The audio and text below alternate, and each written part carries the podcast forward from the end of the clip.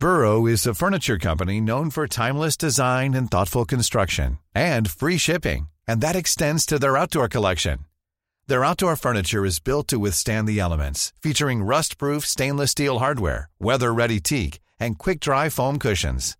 For Memorial Day, get 15% off your Burrow purchase at burrow.com slash ACAST and up to 25% off outdoor. That's up to 25% off outdoor furniture at burrow.com slash ACAST. Ryan Reynolds here from Mint Mobile.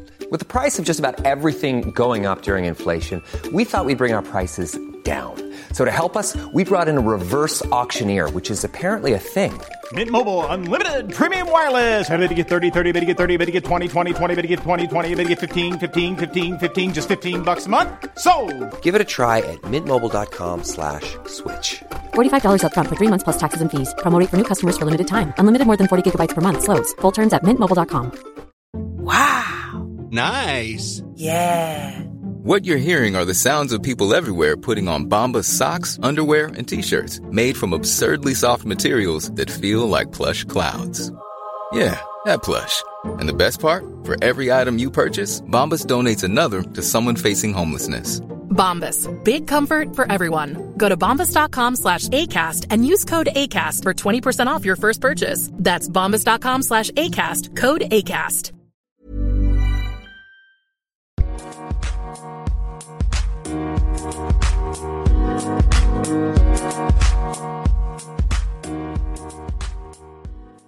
Bonjour et bienvenue dans ce nouvel épisode. Aujourd'hui, je reçois un humoriste que j'adore. On s'est rencontrés à Montréal, où on jouait souvent sur les mêmes plateaux. Il est en visite en Belgique pour une semaine. Je reçois Jérémy IP. Comment ça va? Ça va super bien. J'ai un peu mal à l'oreille parce que je suis sorti hier et j'avais oublié que j'avais plus 25 ans. Mais euh, ça va au top. bah, Merci beaucoup d'avoir accepté de faire le podcast. Je t'en prie. Ah, pour la petite histoire, on devait enregistrer à Montréal.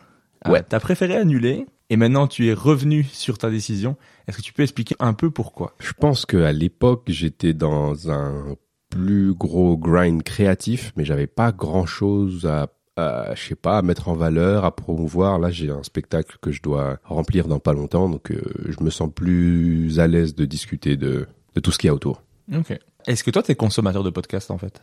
Oui, mais pas trop d'humour. Ok. Ouais. Qu'est-ce que t'écoutes? J'écoute le podcast d'un mec qui s'appelle euh, Andrew Huberman.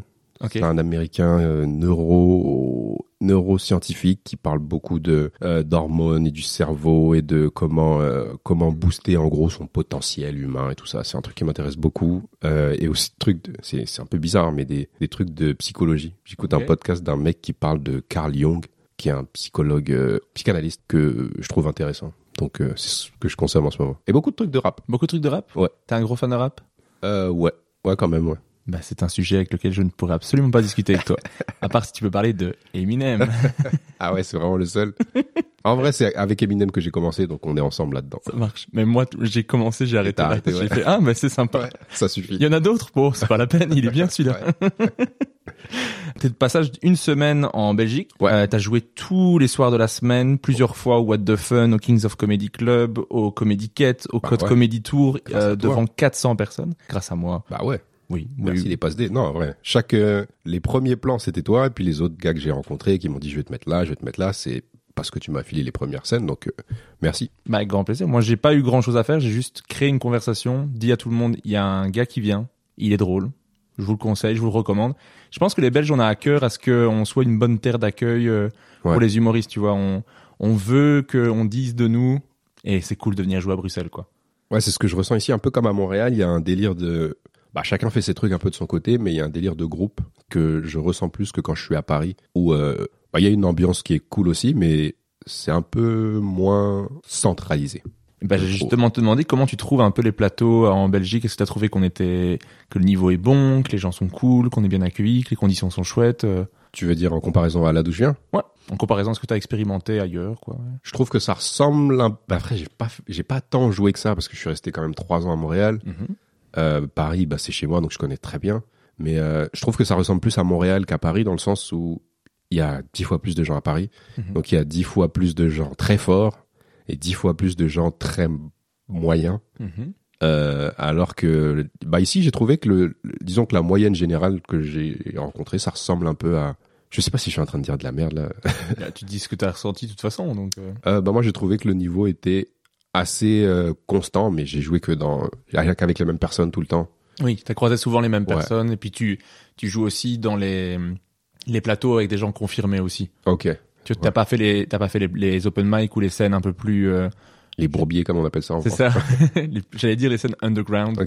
Les bourbiers ça marche aussi. Ouais, Je veux dire les scènes un peu moins bien organisées ou qui qui démarrent et qui Ouais. font qu'il faut un petit peu de temps pour que ça que ça prenne de l'ampleur et tout ça. Là t'as joué au Kings qui existe depuis 2012 qui est euh, Ouais, adapté. J'ai trop aimé. J'ai trop aimé l'endroit. Genre, c'est un comédie club, mais ça, ça ressemble vraiment à genre. C'est comme ça que je verrais un comédie club dans un film, quoi. Tu sais, les comédie clubs, genre de Comedy Store. J'ai pas regardé la série, mais je sais qu'il y a un- le- la série I'm Dying Up Here, Up Here là, elle tourne autour d'un comédie club. Je crois que c'est le Comedy Store. Bah c'est ça. Pense, ouais. Ouais, c'est le feeling que j'ai que j'ai eu en arrivant. Bah je pense que d'ailleurs Vieux club de jazz. si je me rappelle bien, quand ils ont voulu créer le Comedy Club, ils sont allés voir Comedy Store, ils ont vu un petit peu, ils sont inspirés. C'est très inspiré de ça. Ok. Et euh, après Comedy Catch, je trouve que le, le décor est génial derrière, c'est super beau. Euh, c'est plus récent. Ouais. Il, y a un- c'est un- et puis c'est un peu plus petit en termes de taille et de capacité de, de monde, mais c'est trop cool. What the Fun, c'est- chouette, c'est dans des lieux itinérants. Ouais. Après, t'as eu des soirées différentes en fonction de Bah ouais, je l'ai fait. euh, Le, le c'est le réservoir. réservoir. T'as fait contrebande le lundi, Oui, c'est ça. Contrebande j'ai remplacé euh, Bénin à l'animation. Ouais. Le mardi, t'as joué la soirée test au réservoir. au réservoir. Ouais. Le mercredi, t'as fait la soirée humour Ouais. noir. Et c'était genre deux salles, deux ambiances. Le même endroit, c'était bah le premier soir on était ensemble, c'était c'était très cool, il y avait une dizaine de personnes, Mhm. super poli et tout ça, tu sais un peu timide et le lendemain, c'était le j'allais dire le rodéo. Non, c'était rock and roll, genre c'était rempli à, à ras-bord et euh, c'était euh, Mais la soirée humour noir est vraiment très populaire au réservoir. C'est une soirée qui a une fois par mois. ouais, Et donc en fait, c'est une soirée où il y a les gens qui viennent vraiment pour de l'humour noir. ils, veulent du sang, quoi. Ouais. un peu plus. Donc il y, a, il y a une ambiance un peu plus euh, ouais, plus dure, plus un plus plus rock and roll. OK. Mais euh, le jour, le réservoir, c'est une ambiance de hey, on veut découvrir un petit peu de nouveaux artistes, découvrir de nouvelles blagues. On met une ambiance de ces tests, donc il Ouais. y, a, y a des trucs qui vont passer, des trucs qui vont pas passer. Mais c'est trop bien. D'ailleurs, ça m'a ça m'a fait rire parce que t'es venu à la soirée test, tu, tu, tu m'as dit que t'allais faire du sûr. Ouais. Et au final, t'as vu que tout le monde testait, donc tu t'es dit mais je vais pas faire que du sûr parce que sinon j'ai l'air du gars qui vient juste pour se la péter un petit peu, quoi. Ouais, bah je, viens en promo parce que j'ai le spectacle le 16 février. Je reviens, il y a personne qui me connaît ici, donc je me suis dit toute la semaine, je vais prouver à ces gens qui me connaissent pas que je suis drôle. Mais ouais, à une soirée comme ça, je me suis senti comme un nul, quoi. Je me suis dit bon, je vais jouer beaucoup cette semaine. Je peux profiter de ça pour essayer de créer des trucs, de vivre un vrai moment avec eux au lieu de leur, bah ouais, de me la raconter juste. Mais au final, t'as prouvé que t'étais drôle avec du test aussi. On essaye. Bah ouais. Bah, de toute façon, je, moi, je te- trouve drôle, sinon tu serais pas dans le podcast. Je t'aurais pas recommandé aux gens. J'aurais, j'aurais laissé ton message genre, ah zut, je l'ai pas vu. C'est vraiment dommage. Bah merci, ça me, ça me touche beaucoup. bah, avec grand plaisir. Surtout pour un gars qui en a vu autant. C'est ça, ouais. Ça fait combien de temps que tu fais le podcast? Le podcast, je l'ai commencé en 2020. Ok. Mais je suis fan de stand-up depuis euh, toujours. Je suis un énorme fan de stand-up. J'en consomme tout le temps. C'est c'est d'ailleurs probablement un des seuls euh, contenus culturels que je consomme. Ok. C'est pour ça que j'y connais rien, par exemple, en rap. Ouais. En musique en général, j'écoute des trucs, mais la plupart des, des artistes que j'écoute sont décédés, tu vois. C'est Mais t'en écoutes quand même beaucoup? De musique, non Ok. Parce qu'en fait, j'écoute, par exemple, sur, c'est pour te donner un exemple, sur le, toute la période où j'étais à Montréal, je pense que de janvier à juin, j'ai pas écouté de musique. T'écoutais que du stand-up? J'écoutais que des podcasts de, de, de stand-up, aussi pour faire mon podcast, j'écoutais euh, des, du Ah, stand-up. Je- genre tu t'es inspiré d'autres podcasts pour... euh, Bah, j'écoutais, j'écoute des humoristes qui parlent, de, des Ouais. conversations, j'écoute sous-écoute pour, euh, pour Ouais. rire, des trucs ainsi. Ouais. Mais j'écoute toujours ça, j'écoute pas, j'écoute quasiment pas de musique, quoi. Ok. Bah moi j'ai j'ai commencé autour de 2018, mais je pense que de 2013 jusqu'à bah, à peu près l'année dernière, je consommais vraiment que de l'humour. C'est cool parce que genre aujourd'hui je sais que je sais plein de choses, Mhm. mais c'est pas très sain. genre euh, en train de te dire que je suis pas très sain. non, pour, pour ma part, en tout cas, ça l'était pas. C'est pour ça que j'ai commencé à me remettre dans dans d'autres choses, à écouter de la. Enfin, j'ai raté tellement de choses. Genre PNL, je suis passé à côté parce que juste j'écoutais des vieux albums des années 70 de Red Fox, mais c'est genre mais des- tu te rends compte que ouais, c'est ça la culture, elle m'est passée à côté. Il y a PNL que j'ai raté, un peu d'Adju. Tu connais d'Adju je connais Dajou de nom, mais Bah ouais, tu vois tous ces tous ces trucs de culture pop que t'es censé avoir vécu avec les autres. Moi, je suis un peu genre ok. ok. Mais, mais, euh, ça me fait un peu chier. Ok. Que moi, pour le coup, pas trop. Ok. Parce que quand j'ai déjà écouté euh, PNL, j'ai fait, je vois, je comprends pas le ce qu'il y a autour. Ok, bah Mais après c'est moi j'ai- le problème avec le rap que je comprends pas toujours ce qu'il y a autour. ouais, Mais c'est c'est juste un, un art qui me touche ça te pas touche moins, ouais, je comprends. Bah moi, c'est vu les personnes avec lesquelles j'évolue, ça devrait me toucher. Et en fait, ça me fait chier que ça me, ça me touche pas comme Ok. eux. J'aime ce qui se passe, mais pas autant que je suis pas autant dans le feeling que et ça m'énerve. Ok, ouais. Mais c'est con. Mais donc, on, on l'a mentionné, tu vas jouer ton spectacle au Kings of Comedy Club le 16 février à 21h. Ouais. De quoi parle ce spectacle? Ce spectacle parle de vous. Non, je rigole. Euh, c'est un genre de bouillon des pensées qui tourne dans ma tête en ce moment. C'est ce qui est dans, je pense que c'est ce qui est un peu dans l'air du temps pour les gens de ma génération. Je parle de- un peu de santé mentale, mais c'est marrant. Euh, je parle de ma famille, je parle de, je me projette un peu sur l'avenir, un petit peu de d'éco-anxiété aussi, un petit peu. Euh, ce ce genre de choses, mais c'est en constante évolution. Vraiment, c'est genre, euh, je sais que ce soir, je vais tester des trucs que j'ai encore jamais dit, et puis des trucs que je fais actuellement le 16 février, ils seront plus là. Enfin, ça évolue. Tu, enfin, tu sais comment ça marche, quoi. Mais est-ce que c'est la première fois que tu vas jouer Une heure, ouais. une heure Ouais. Première fois au Kings en Ouais, Belgique ouais. Et t'avais pas eu envie de le faire avant à Paris, devant des gens qui te connaissent un peu plus ou quoi euh T'avais envie que ce soit la, la première? J'aime bien l'idée que ce soit devant des gens qui me connaissent pas trop. Ok. Parce que je pense que ça va être plus honnête, ça va être plus confrontant pour moi et ouais plus challengeant et que Et tu vas avoir un, un vrai avis, quoi. Ouais. Un avis de gens que tu connais, qui Ouais. t'aiment bien déjà de Ouais. base. c'est ça. Même au-delà de mes proches, mais même des, des pseudo fans si je puis dire, des gens qui, qui m'attendent depuis quelque temps. Enfin, je veux vraiment que ce soit devant du du tout nouveau quoi, des gens qui n'attendent rien et qui peuvent qu'être agréablement ou désagréablement surpris. Ok, ça marche. Est-ce que, euh, comme tu as joué principalement à Montréal, Ouais. est-ce que tu as perdu du matériel que tu peux plus faire parce que c'est plus adapté ou tu avais quelque chose qui est assez euh, universel? Par exemple, moi, quand je suis allé à Montréal, j'ai pas dû adapter grand-chose de ce que je faisais. Donc, quand je suis revenu, j'ai pas dû changer tant que ça. Il y a des, tu dois changer des, des référents. euh, Ouais, Tu donnes un nom de magasin, tu utilises un autre. Si tu utilises un terme, tu vas utiliser un autre. ouais. Mais en soi, j'ai pas dû supprimer du matériel, tu vois. J'avais pas un sketch sur le, le parc Jean Talon. Ouais. Je si c'est Ben un parc à Jean Talon, mais non. le marché. Le marché Jean Talon, ouais. Habité juste à côté en plus. Non, des passages complets, non, c'est plus comme t'as dit, des référents, etc. Ça, ça, j'en avais quelques-uns. Mais après, j'écris beaucoup et ça change beaucoup et j'oublie des choses. Je sais que j'avais un, bah si, j'avais un set sur les parcs à Montréal, mais je pense que c'est quand même un set assez universel dans le sens où je pourrais le jouer, euh, je pourrais le jouer par rapport au parc, de, au parc de Vincennes, non, aux autres Vincennes. Ah non. Ah, je sais plus. Je sais pas te dire, mais connaissance Euh, en rap et en parc, c'est pas... je suis en train de C'est dire de trop la merde. Mais euh, ouais, non, non, je pense que c'est assez universel. Tant que tu parles français, normalement, ça doit fonctionner plus ou moins. Et t'es rentré quand de Montréal, en fait? Mi-août, fin août, le 20 août, j'étais à Paris. Et comment s'est passé le retour à Paris?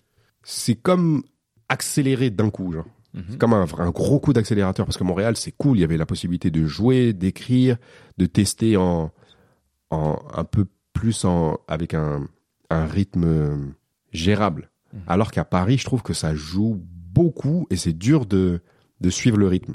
Enfin, il faut s'y réadapter quoi. Là, ça commence à revenir, mais je pense que j'ai aussi compris à quel point j'ai besoin de jouer par rapport à comment j'écris. Mhm. Genre là, quand je vais rentrer, entre euh, donc je rentre la semaine prochaine, entre fin décembre et mi-février, j'aurai moins besoin de jouer que j'ai joué jusqu'à présent. Ouais. Mais peut-être plus jouer sur du gros format, faire des 20 minutes, des 30 minutes. Bah, Par exemple, ce soir, tu joues cinq fois. Ouais, ouais, ouais. C'est un fameux rythme, quand même. Ouais, mais c'est un truc que j'aime bien une fois de temps en temps. Et avant, j'avais un peu plus cette euh, âne de faut que ce soit comme ça tous les soirs. Mais c'est pas forcément nécessaire, obligatoirement. Ça dépend de ce que tu travailles, de comment tu travailles, de, de si tu as besoin de muscler des trucs, de si tu as besoin de tester complètement. Ça, ça dépend de d'où t'en es dans ta création. Et est-ce que Montréal te manque? Euh, Il y a des trucs de Montréal qui me manquent, mais je suis pas trop, euh, je suis pas trop un gars nostalgique. C'est genre quand j'ai, bah si quand j'étais à Montréal, ma famille me manquait et tout, mais non, j'y retournerai le jour où je dois y retourner, mais mais non, je suis bien là où je suis. euh, non. Ok. Ouais, ouais. Mais est-ce que ça te tenterait, genre, de, bah, de faire un peu comme, comme euh, Nordine Gonzo a fait, euh, Edgar Rive et tout, de venir, genre, au Zoufest, jouer un spectacle à Ouais, Montréal, ouais, ouais, absolument. avec quelque chose de, Ouais.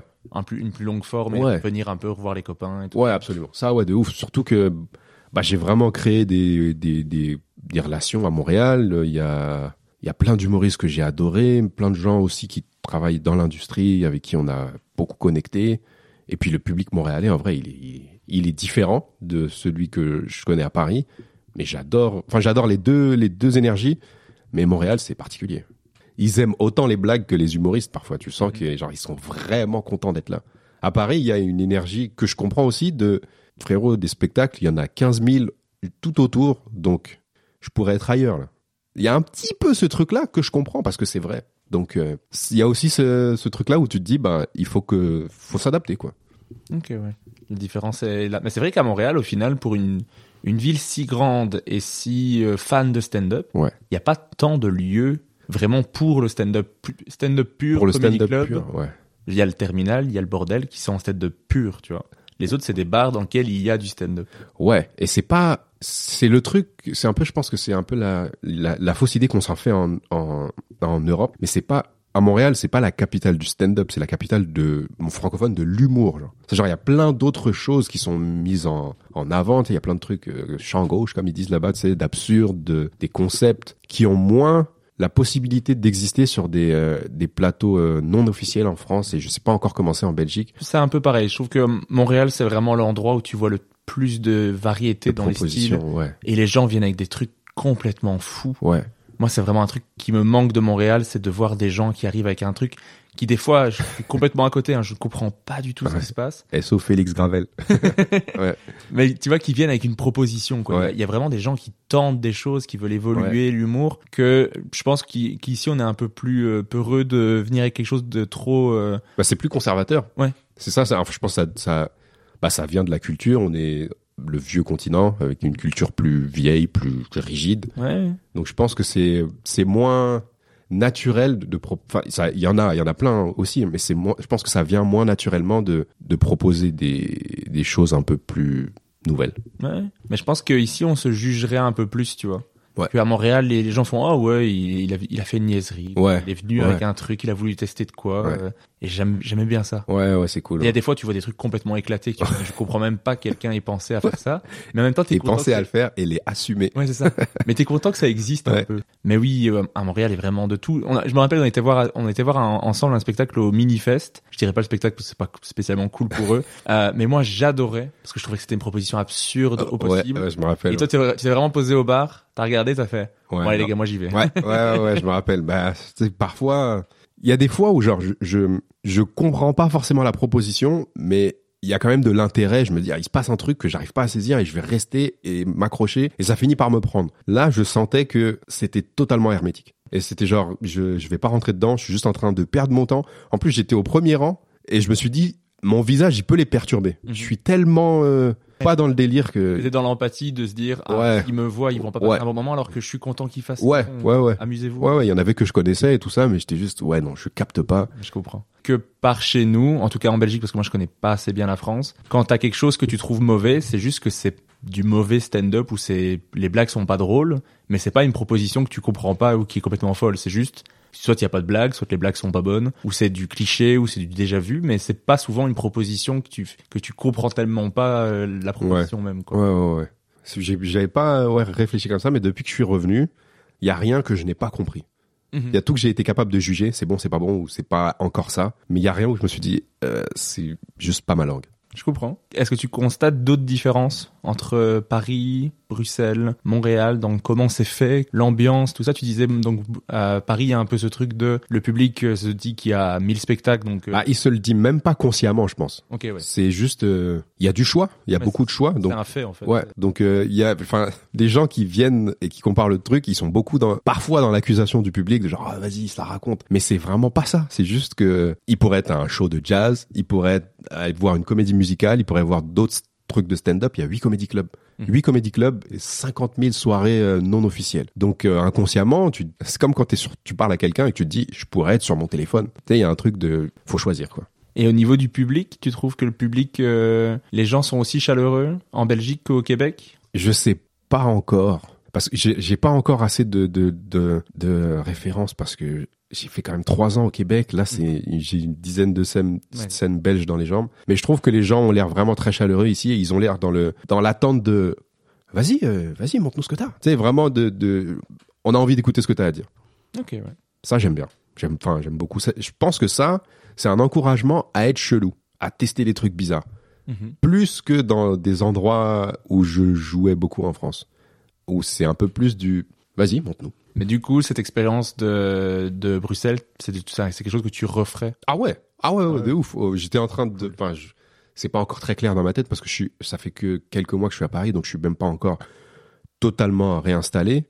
Mais je me disais que ça pourrait être cool de venir assez régulièrement. Je sais pas à quel point c'est possible parce que il y a des rotations aussi, il y a plein de gens qui viennent, donc euh, je- vais, je vais voir. Mais c'est une chance d'avoir autant de circuits différents dans un si petit, une si petite zone. Tu sais, il y a aussi euh, Nantes qui est en train de se développer à mort.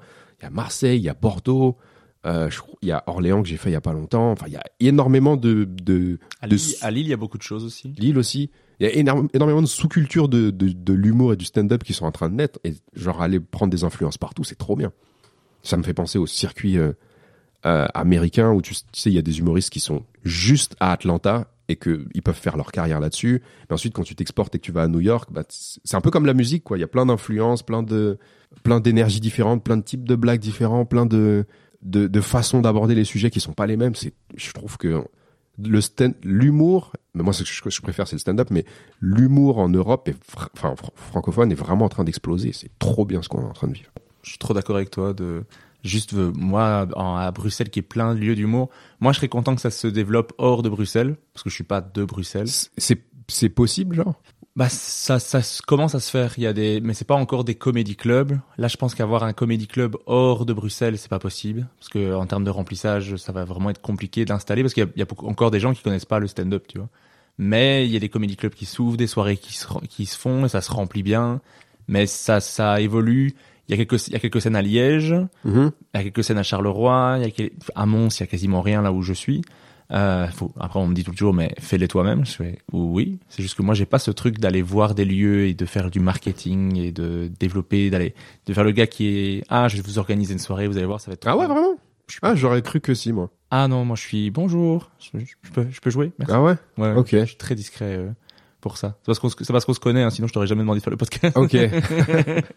ah, quand même, t'as demandé à, à des gens quand même que tu connaissais pas forcément, si oui, c'est vrai, c'est vrai. J'en vois. Là, c'est parce que j'ai la, la possibilité de le faire par message. Ok.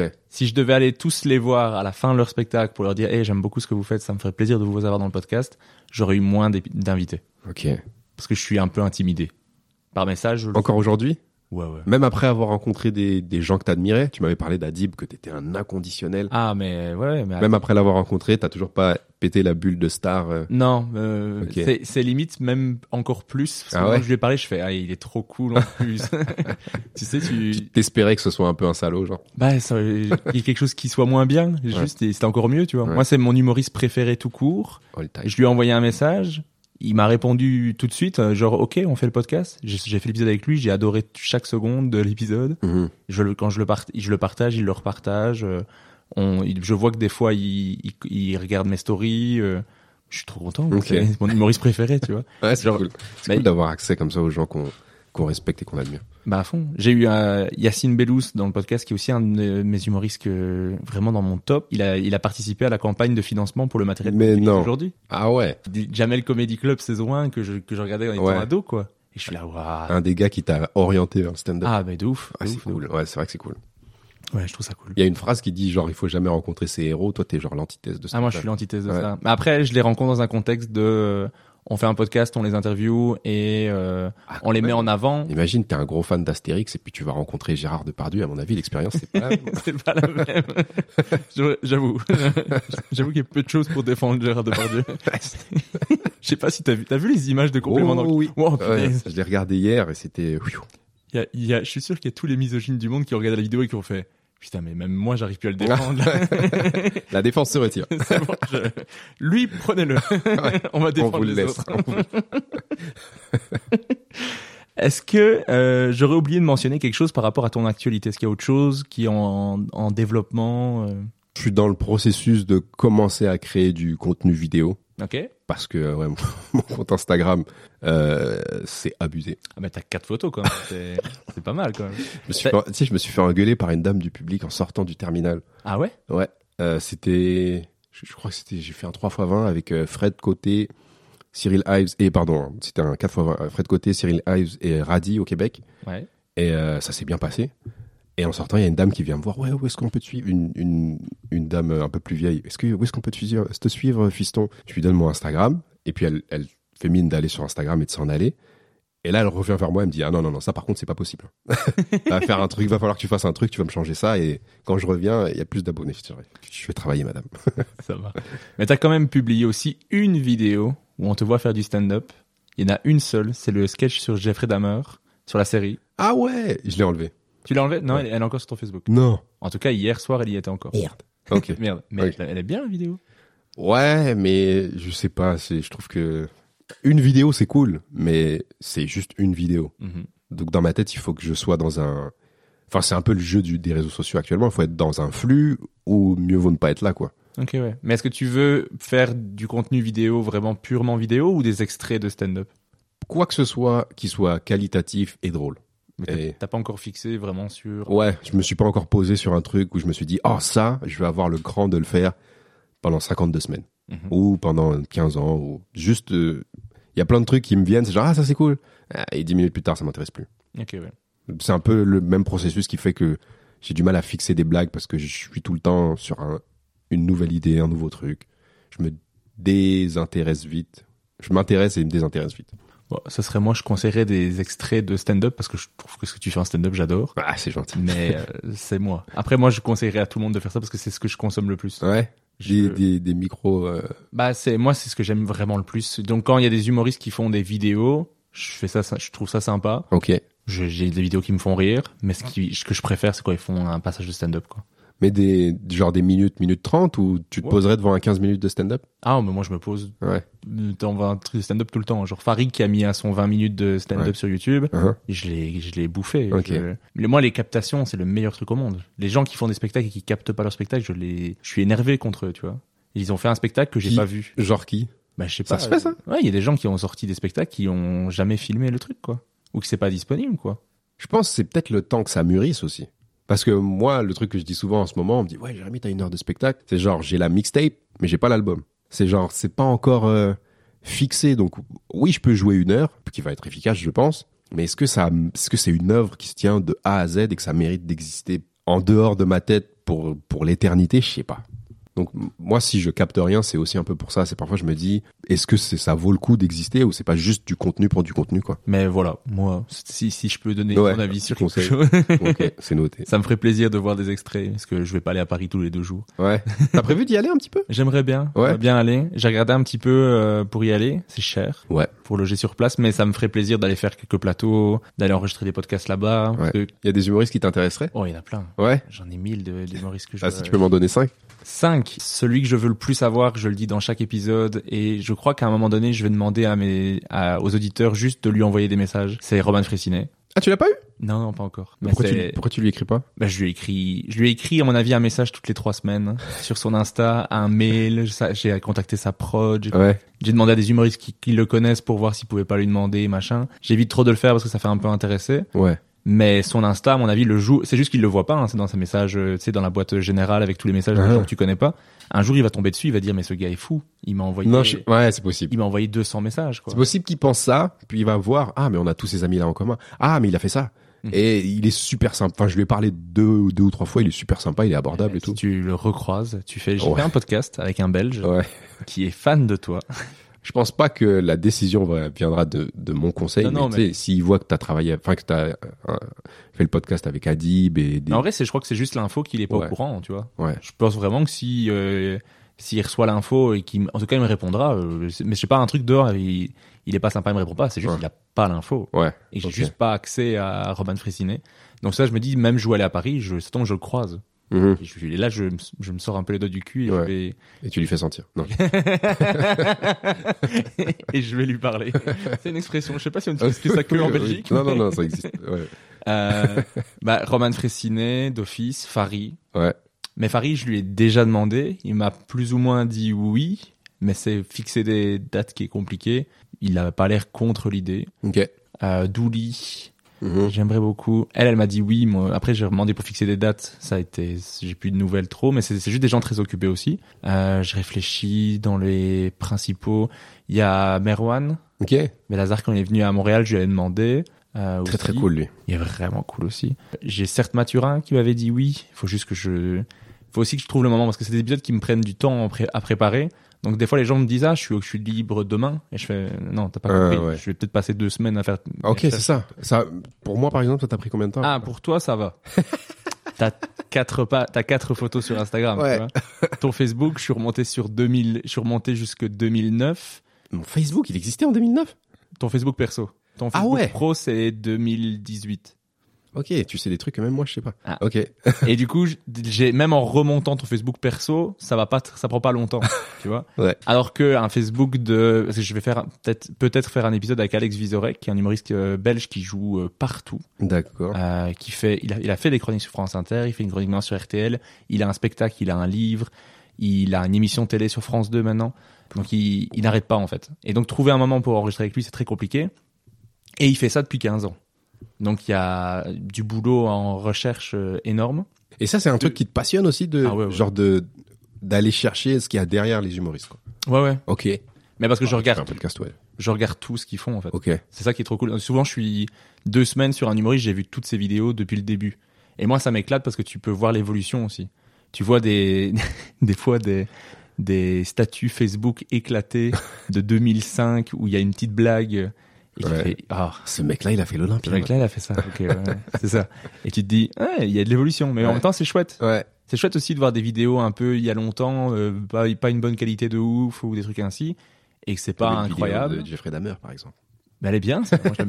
Mais, euh, mais tu vois ce que je veux dire? Ouais, De voir que ils n'ont pas toujours été la personne que j'idéalise maintenant Ouais, de ces lycée, polissé, ça. super beau, magnifique. Enfin, un beau, un beau produit. Oui, c'est ça, t'as l'impression, mais c'est comme ceux qui ont découvert euh, Paul Mirabel euh, quand il a fait son Montreux, ils se disent, mais il a jamais fait de... Ah, c'est, ben, il commence le stand-up. Mm. Non, non, non, non. C'est Ouais. un gars qui bosse depuis des années, qui joue énormément, euh, et qui, si tu l'avais découvert il y a quatre ans, t'aurais peut-être trouvé ça mauvais. Mais maintenant, il est, il est bon parce qu'il Ouais. a continué, il a bossé et tout ça, tu vois. Ouais. Mais je trouve ça génial de revoir. Ça, c'est rassurant. Il y a un côté cool. Donc moi, j'aime trop savoir le- les histoires des, des humoristes. Ah ouais, c'est ça. Il y a le côté rassurant, c'est que- est-ce que tu, ouais, Ouais. tu te dis genre moi aussi je peux, je vais en arriver là. Enfin, ok. J'espère ça. C'est- ce truc-là qui te rassure. Ok. Ouais. Par exemple, genre Kian Kojandi qui explique dans plein de podcasts qu'il était ultra anxieux, qu'il a fait des crises d'angoisse, qu'il a- qu'il a- c'était un combat de monter sur scène tellement il était angoissé Ah ouais et tout ça. Ouais. Et ben moi je me dis mais c'est génial.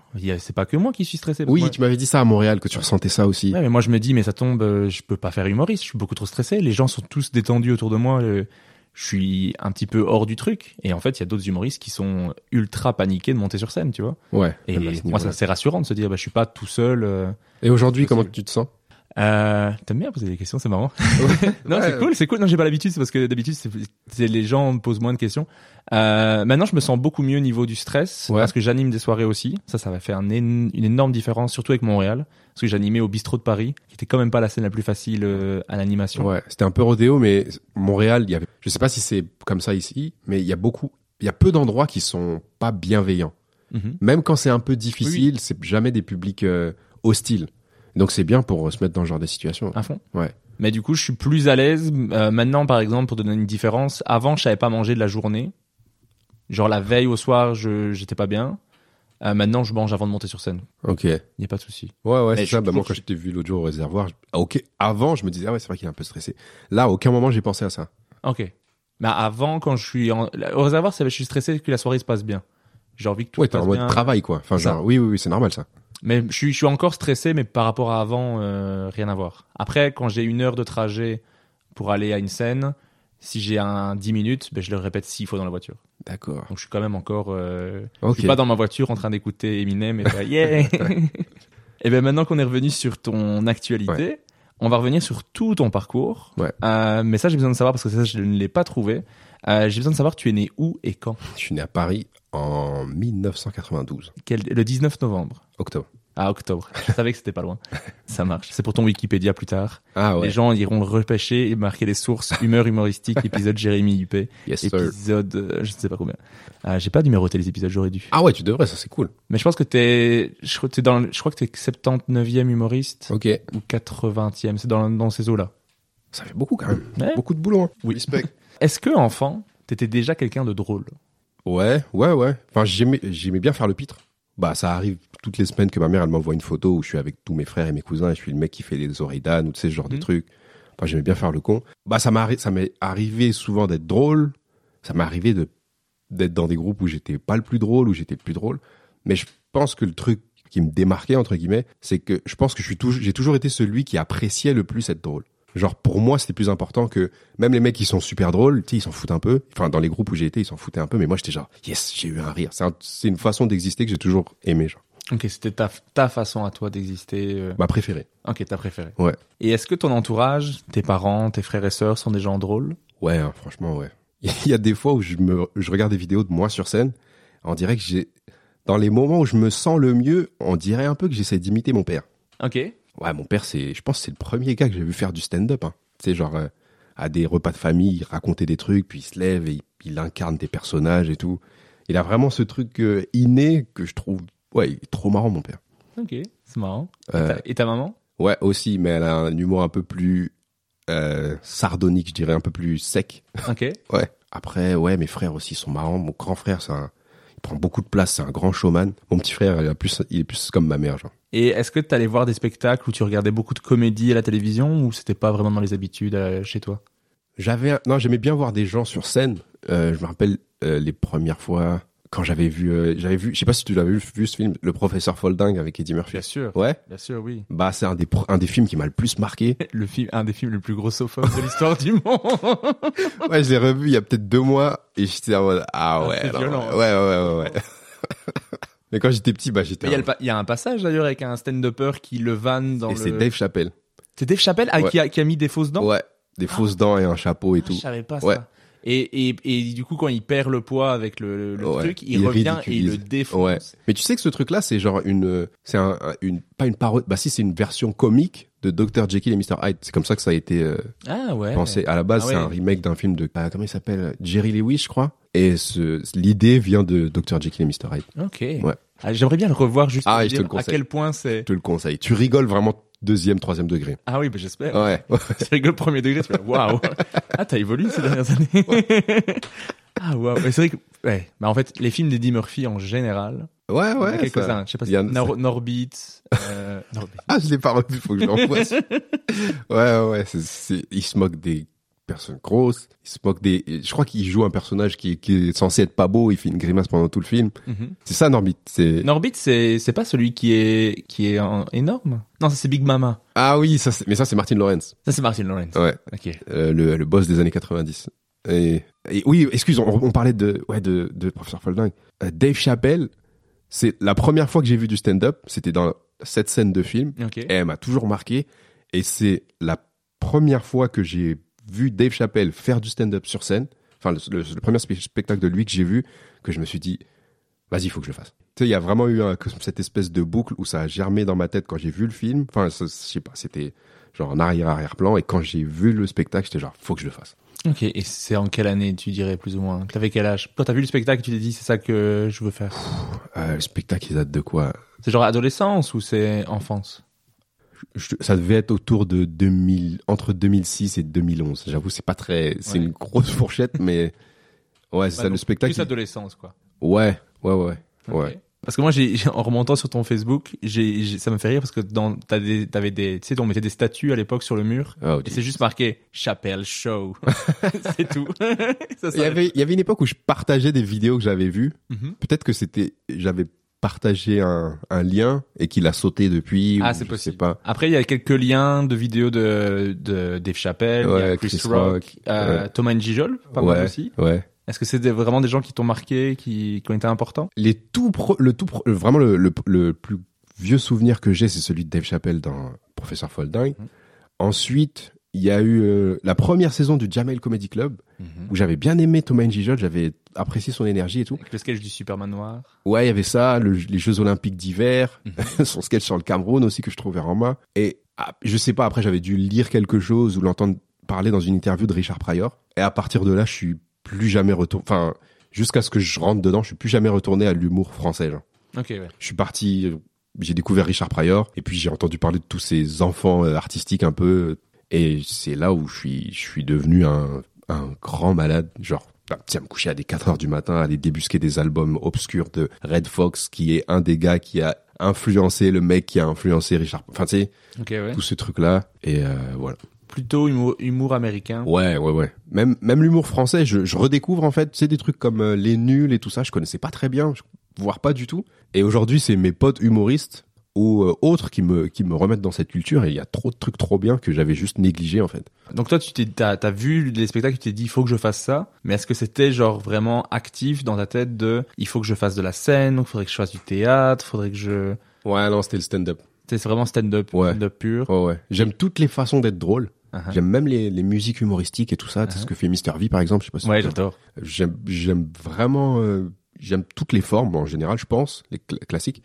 Mais ouais, c'est ça a toujours été le stand-up en premier lieu. Qu'est-ce qui a fait que t'as pas, que tu t'es pas lancé, tu t'es pas dit, ah, je vais en faire dans mon école, je vais en faire, euh, Je me rappelle à l'époque où j'ai eu l'idée, ça a germé dans ma tête, mais c'était juste genre, c'était pas conscient vraiment. C'était genre un- comme un rêve inavoué. Et j'avais un, mon pote d'enfance, on est encore très amis aujourd'hui, on, on passait beaucoup de temps ensemble, et à chaque fois qu'on était ensemble, il se passait un truc. Je me rappelle, on, souvent on revenait du lycée ensemble, on prenait le RER, et les discussions qu'on avait, il y avait des gens dans le métro ou dans le RER qui, tu sais, qui participaient un peu. Tu sais, il y avait comme un truc où genre, putain gros, quand on est ensemble, on est marrant, on devrait commencer ensemble. Et c'était pas son truc à lui. Et il m'avait dit ouais non c'est pas pour moi. Et ça m'a ça m'a empêché par euh, je sais pas par trouille de me lancer tout seul. C'était ça m'a ça m'a fait prendre quelques années avant de me dire bah écoute il a pas envie il a pas envie je vais le faire tout seul. Ok, ouais. Mais tu faisais un peu un, un brainstorm d'humoriste euh, en discussion, de trouver des blagues en fait. Ouais ouais c'est juste tu sais, la manière dont on était drôle elle était pas drôle que pour nous elle était aussi drôle pour des, des étrangers et ça je trouvais ça vraiment trop trop cool quoi. Et tu as fait quoi comme étude? Euh, j'ai fait en, en en obtenant mon bac je suis parti vivre un an à Londres dans un institut de langue.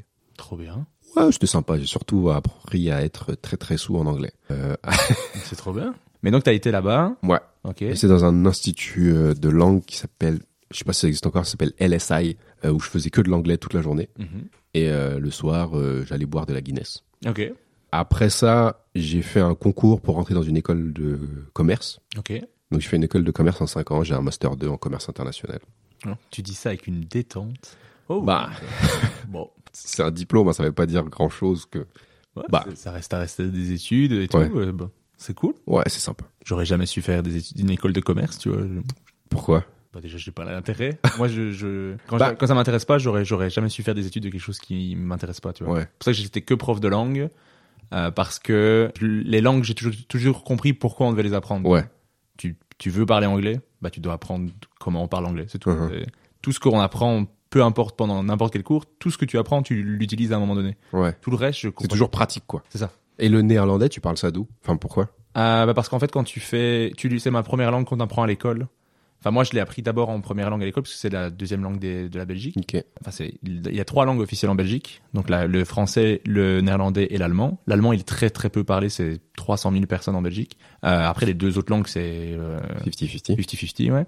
Et, euh, moi, j'ai appris ça en primaire, puis en secondaire, puis après, en, quand tu fais des études pour faire prof, qui a un bac en trois ans, Tu dois- tu fais les deux. Ok. C'est anglais, néerlandais, en fait. Donc, euh, Donc t'es fluent les trois. Euh, je suis en néerlandais, je suis pas complètement fluent. J'aimerais bien parler mieux. En anglais, ouais. Mais. En anglais, je fais euh, les stand-up en anglais aussi maintenant. Ouais. Depuis quelques années. Euh, J'adore ça. Ça, m'éclate. Ok. Et toi, t'as jamais fait euh, stand-up en anglais? Si, j'en ai fait euh, quelques fois à Paris avant d'aller à Montréal et une fois à Montréal et une fois à New York. Ok. Ouais, dans un open mic à New York, j'y étais allé en 2018. Ok. Je me suis sign up, ça avait très bien marché, mais je pense qu'il y avait un peu un délire de ah il est français, Ok, ouais. Mais c'était cool. Mais à Montréal, t'en as pas tant profité que Non, ça pas pour tant. faire, euh, pour- Eh, Il y avait des trucs cool. Ouais, il y avait des trucs cool, mais la fois où je l'ai fait, ça avait été un petit peu compliqué, je sais plus pourquoi. Juste de s'inscrire et tout, ça a l'air, euh, c'est un peu plus opaque comme euh, façon de fonctionner par rapport au, au système francophone. Et je jouais tellement qu'à un moment, je me suis dit bon, je vais me concentrer là-dessus. Et mais je garde un peu dans l'idée de, de m'y mettre plus tard, quand j'aurai réalisé ce que je pense que j'ai réalisé en français. Mais je pense que même à Paris, il y a de plus en plus de scènes Ouais, euh, ouais, ouais, ça se fait. anglophones. Ouais. Mais à Bruxelles, il y en a plein. Cool. Genre, euh, je- avant que je parte de Montréal, il devait y en avoir peut-être deux. Maintenant, il y en a genre sept, tu vois. Et il y a beaucoup de gens qui parlent anglais à Bruxelles? En fait, euh, comme il y a la Commission européenne, Ouais. il y a beaucoup de gens qui viennent un peu de- du monde entier, puisque comme capitale de l'Europe, t'as tous les pays qui viennent un peu. Ouais, ouais. Donc il y a beaucoup de gens qui sont là, et il y a beaucoup d'expats, mais à Bruxelles. Tu quittes. Bruxelles, il y a personne qui parle anglais. Enfin, qui, il y, a- y a- il y en a beaucoup, beaucoup moins. Ouais. Donc euh, d'office, ça se fait à Bruxelles, quoi. Et c'est combien de gens en tout la Belgique? C'est, on est 12 millions. Ok. Ouais. Je crois que c'est 5, 5 ou 6 millions de, de Flamands, 5 millions de Wallons et 300 000 de, de germanophones. Ok. C'est une petite, vraiment une petite communauté à la frontière avec l'Allemagne. Ok. Voilà, C'était le, le petit point euh, géographie de la Belgique. Ouais, un peu histoire aussi. Faut que, faut que je me renseigne là-dessus. J'y connais rien. et C'est, c'est humiliant un peu. Bah, l'histoire de la Belgique, ça, ça va être très, c'est pas, il y a pas que des Oui, belles choses à ouais, raconter. Il y a des choses que je sais. Ouais. C'est le moment malaisant pour moi. Ah, écoute. Bah, j'étais pas là. ouais, c'est ça. Il y a personne de responsable ici. T'es vraiment gêné, mais c'est bon. Mais non, mais ça me fait juste. On va se venger. Non, je rigole. Ça, c'est aujourd'hui. J'appelle mon frère. Ouais. Attrape-le. IP pour tous les autres. Qu'est-ce que j'allais dire? Mais donc, comment t'es arrivé à faire du stand-up? Comment t'es arrivé à faire ta première, toute première scène de stand-up? Ma première scène de stand-up, euh, j'étais, je venais d'obtenir mon master et j'étais pas heureux. Et je me suis dit, bah, en vrai, ça fait plus, ça fait presque dix ans que tu penses. Essaye pour voir. Et genre encore aujourd'hui, je fais des cauchemars. Enfin, pas des cauchemars, mais il y a des moments où j'ai vraiment peur, où je pense à, putain, imagine, imagine, tu t'étais pas décidé à le faire. Qu'est-ce que tu serais aujourd'hui? Parce que j'ai fait ma première scène et j'en ai fait une ou deux ou peut-être trois. Et ensuite, j'ai décroché un boulot où je travaillais dans une start-up et tout. Et j'étais commercial. Et en vrai, ça se passait plutôt bien. Mhm. Tu sais, je, bah, tu touches des primes en tant que commercial, tu te fais de l'argent et tout. Et la première prime, c'était cool. Je me suis fait de l'argent et puis je me rendais compte que bah, ça me rendait vraiment pas plus, ça me rendait pas aussi heureux que je me serais dit, genre, ah, putain, là, c'est possible d'être riche. Mhm. Mais ça me, ça m'excitait pas du tout. Puis je repensais à bah, les deux ou trois fois où t'es monté sur scène, où t'as dit des trucs devant des gens qui te connaissent pas. Le degré de, de, de, de joie, entre guillemets, que je ressentais, bah, c'est, ça me paraissait évident. Donc j'ai, j'ai arrêté. Et, et tes deux, trois premières scènes que t'as faites, ça, ça s'est bien passé À chaque fois? Ouais, ouais, ouais. Je veux pas dire que c'était des cartons, ce serait, ce serait mentir. Mais à chaque fois, c'était en- plutôt encourageant. Sinon, je pense pas que j'aurais continué. Ok. Je sais pas. Mais est-ce que tu te rappelles de ce que tu parlais dans tes premières scènes? Genre ta première scène, t'avais t'avais dit quoi? Euh, je faisais une blague. Il y avait des blagues sur les dictateurs africains. Ok. Je parlais de, je parlais d'Instagram et je parlais de d'imaginer un le concept d'Instagram dans des endroits défavorisés. J'avais des blagues un peu. J'avais ça. C'est ce dont je me souviens. Je parlais de l'Afrique. Ouais, j'avais j'avais beaucoup de blagues sur l'Afrique, le franc CFA. Je faisais des blagues là-dessus. La colonisation. Donc là, t'as fait les petites scènes, tu, Ouais. tu voyais que t'étais pas heureux dans ton boulot, tu t'es Ouais. dit je vais me lancer à fond dans le stand-up? Ouais. Et comment ça s'est passé? T'as as joué beaucoup à Paris T'as commencé Ouais. à organiser des shows toi-même ou- il a fallu que j'en parle à mes parents. C'était technique. Ça. Oh oui Ouais, ouais. Comment ils ont réagi à ça? Vraiment bien, genre. Bah je ne leur ai plus jamais parlé. Non, en vrai, euh, mes parents, ils ont, tu sais, c'est, bah, la génération d'au-dessus, ils sont très euh, euh, orientés sur les études Mhm. par rapport au fait qu'eux, ils ont fait des longues études, que bah, tout le monde dans ma famille, plus ou moins. Et euh, le contrat, c'était en sortant, en obtenant mon bac, je devais faire des études, ce que j'ai fait, et euh, ensuite trouver un bon boulot. Mhm. C'est aussi ce que j'avais fait. Puis je suis allé leur dire, ouais, je veux faire du stand-up, c'est ça que j'ai envie de faire, c'est ça ma vie, si je suis un artiste. Et ils étaient genre, ok, comment on peut t'aider? J'étais genre, hein? Oh waouh Ouais, non, moi j'étais en mode non, je me suis préparé pour la bagarre, j'avais tout un argumentaire, j'étais prêt à débattre et tout. C'était genre, t'as rempli la part du contrat, maintenant, si ton bonheur il est ailleurs, bah, si on peut t'aider. Ah waouh Ouais. Les deux, et j'étais genre, oui. Encore aujourd'hui, tu ils sont à fond derrière moi et tout. Bah. Trop bien. Bravo monsieur et madame IP. euh, De ouf. Je comprends que c'est plus facile à partir du moment où t'as déjà fait les études. Ouais, il y a un Donc ils truc. disent t'as un... si, si ça si ça fonctionne pas ou si, si tu veux arrêter, t'as as quelque chose sur lequel Ouais. revenir. Un plan B. Si t'as fait aucune étude, c'est plus stressant pour des parents qui veulent ta sécurité, quoi. Mm, Mais c'est trop clair. bien qu'ils aient réagi comme ça, c'est top. De ouf. Encore aujourd'hui, on en parle, ils sont en mode, bah, normal en vrai, c'était le contrat. Tu sais, je pense, s'il y a beaucoup de gens qui, qui ont pas la chance, enfin, je sais pas. Si, j'ai entendu quelques histoires de gens qui, dont ils ont pas le soutien, genre, euh, inconditionnel de leurs parents pour, dans, dans ce domaine. Moi, c'est une chance que j'ai, donc, euh, je suis trop content, mais eux, ils se rendent pas trop compte. C'est genre, bah, on fait notre boulot, quoi. Non, mais moi j'ai déjà entendu dans, le- dans le podcast, euh, je, je, je sais même plus dire spécialement qui, mais il y a des parents euh, qui c'était vraiment compliqué de leur Ouais. dire je vais faire de l'humour. Il y a des gens qui sont pris un peu la tête. euh, il y a des gens qui comprennent pas. Il y a des gens qui étaient, bah par exemple, là, je me rappelle c'est le, bah c'est Adib, la, Mhm. la mère d'Adib, elle, elle avait dit j'ai prié pour que tu ne sois pas pris à l'école nationale. Ah ouais. Je priais pour qu'on ne te prenne pas, que tu fasses pas ça. euh. Et aujourd'hui, Et aujourd'hui, c'est le- c'est Ouais. probablement le- le- l'artiste le, plus reconnu dans le stand-up au, au Québec, quoi. Mais euh, elle, elle, elle, l'a vraiment dit, genre, j'ai, je priais pour que tu sois pas pris à l'école ah ouais. nationale. Et est-ce qu'il t'a dit comment c'était maintenant? Est-ce que maintenant elle est genre Ah, maintenant, elle est, c'est sa plus grande. Ah, trop Ouais. Si je me rappelle bien, elle est, elle est fière de lui et Trop bien. Mais en même temps, comment tu peux pas être fier de Adib, quoi? C'est clair, Euh, en plus, il, il- je veux dire, il a, il parle de leur histoire et tout, donc il, c'est aussi une voix pour euh, la communauté et tout, qui est, Ouais. qui fait plein de choses super cool. euh. Ça, ouais, il raconte des histoires qui n'ont qui n'ont jamais été racontées avant ça au Québec Mhm. et il les fait briller comme il faut. Genre. Je sais pas si t'as vu quand il est venu à Tout le monde en parle, Ah il parle de, de racisme et tout. Non. Je, je le trouvais passionnant. Et pour le coup, c'est quelqu'un qui peut en parler. Tu vois ce que je veux dire? Ouais. Tu- Il a vécu, il Ouais. connaît, il, il a, il a dû apprendre le français, il est, il est québécois, c'est une star québécoise. Il a fait tout un spectacle sur Québécois ce- ce truc- tabarnak. Québécois tabarnak, Ouais, sur euh, l'identité euh, québécoise et tout ça quand on vient de l'étranger, d'un père qui parle pas français et tout. Donc, euh, il est légitime d'en parler. Et puis, je, bon, moi, dès qu'il parle, je suis content, mais je suis. On a déjà discuté. Hein, je suis beaucoup, Fanboy.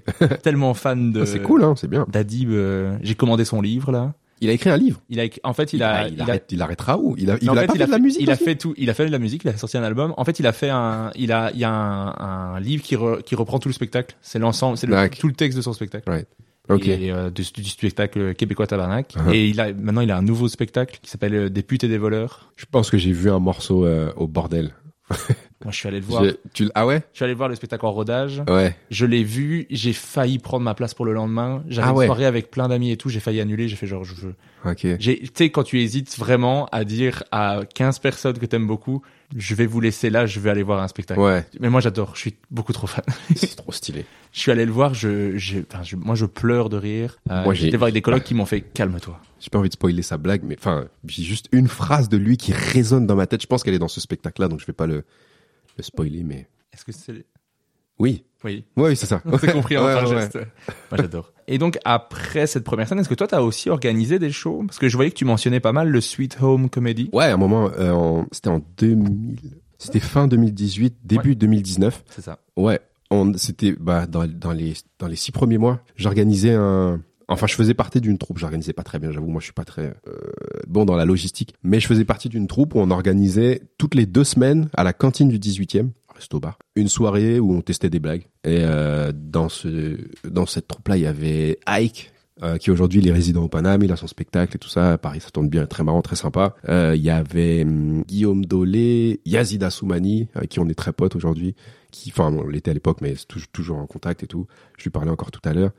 Euh, Il y avait Paul Mirabel, euh, Black Adam aussi, Panam, Clem Clem. Enfin, ouais, plein de gens qui, qui continuent encore aujourd'hui, qui sont très bons, très marrants et tout. C'était vraiment très cool. Bah, top. Et après, en 2019, tu crées ta page artiste. Tu participes au concours Artichaut à Nanterre. Ah Tu ouais. remportes le prix du jury. Ouais, Tu remportes aussi le best-of des auditions publiques au Café Oscar. ouais.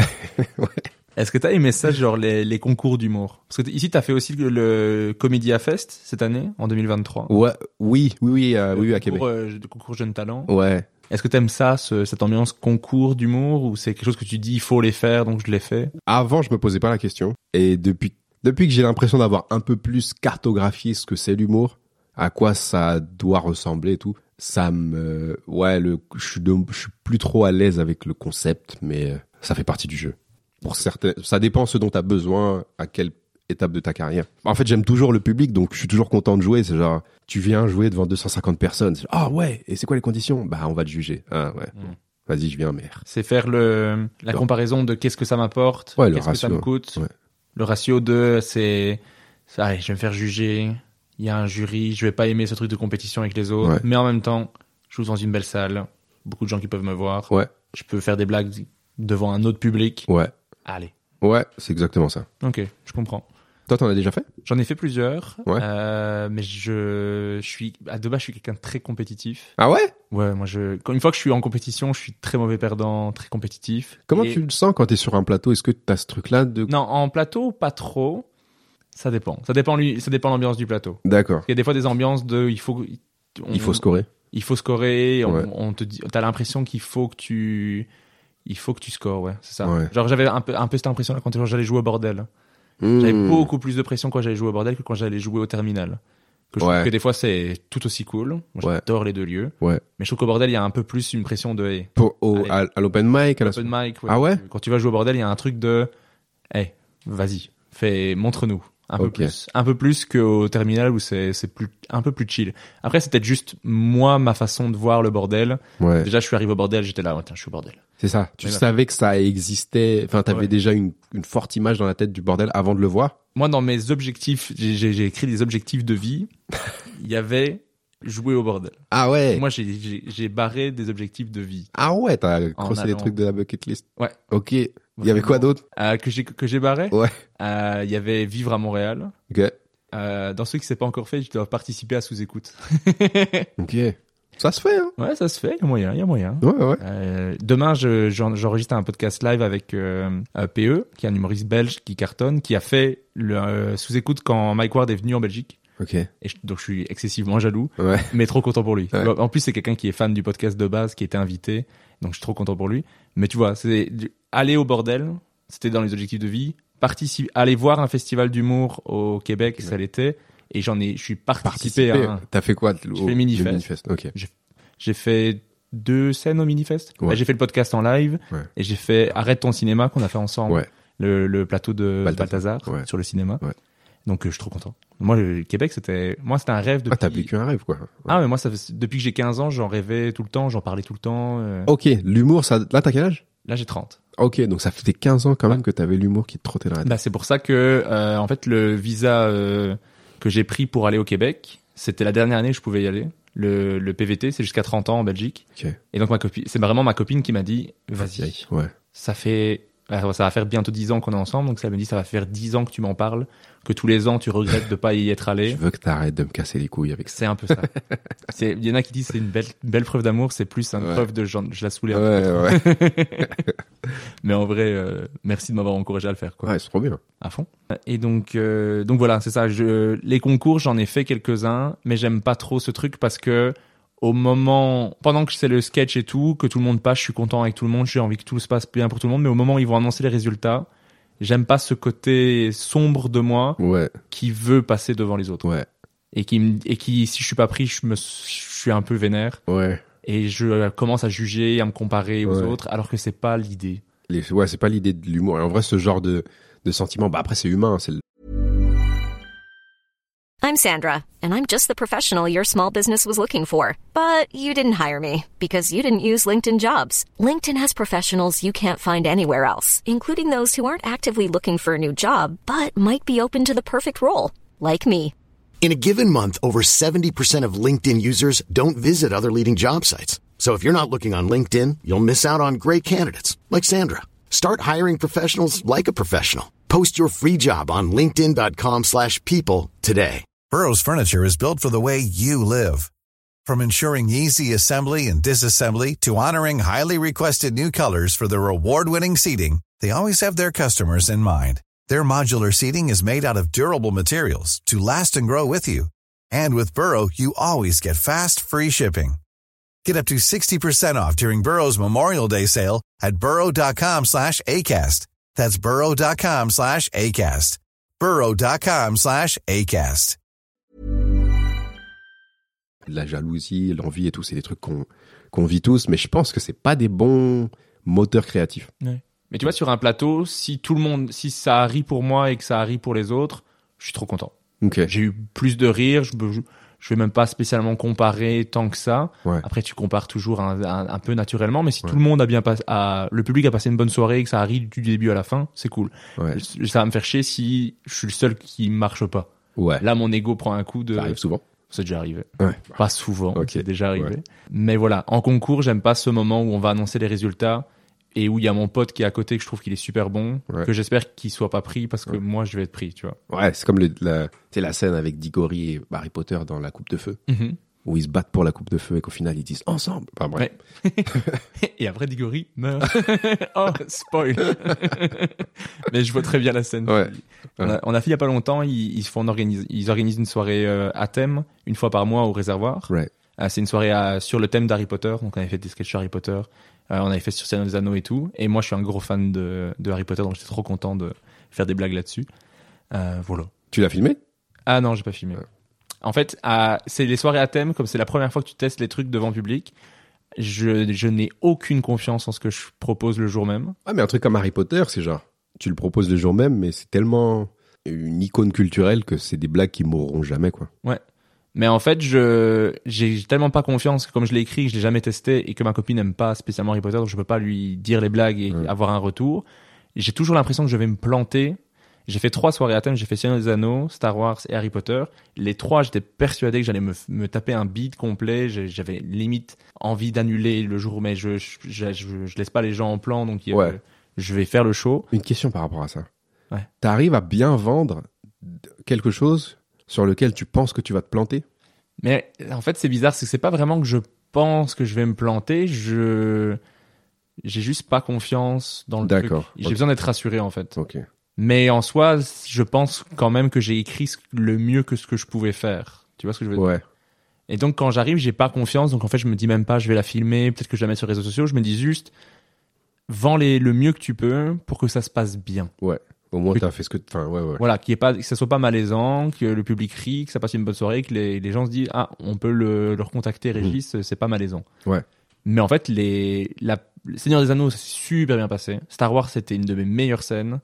Harry Potter ça va, c'était bien, Il y avait du monde à chaque fois? C'était rempli à chaque fois.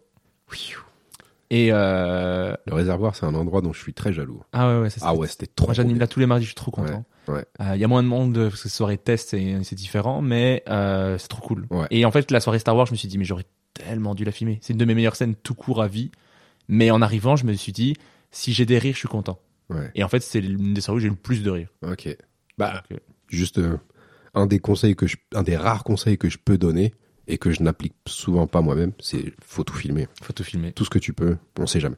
Je, te do- je donne le même conseil. Ouais. Et dans les faits, j'ai à Montréal j'ai pas mal filmé. Ouais. Mais je crois que j'avais un, un côté je voulais documenter. Ouais. Je voulais regarder des souvenirs. Tu vas faire un petit docu? Non, mais je, je voulais avoir moi euh, des, des traces. euh, j'ai fait des vidéos, j'ai fait des reels, des trucs ainsi. Euh, mais c'est plus pour moi Mhm. aussi, euh, pour me rappeler. Mais moi, c'était un rêve Ouais, de voilà. 15 ans, donc d'office, je voulais qu'il y ait des traces, tu vois. Ouais. Mais euh, ici, depuis que je suis rentré en Belgique, je crois que j'ai filmé une fois. Ouais. Ça va faire 4 mois. Ah ouais. faut s'y remettre, hein. Ouais, je sais. Moi, je conseillerais à quelqu'un qui veut faire du stand-up de filmer tout ce qu'il fait aussi. Bah ouais.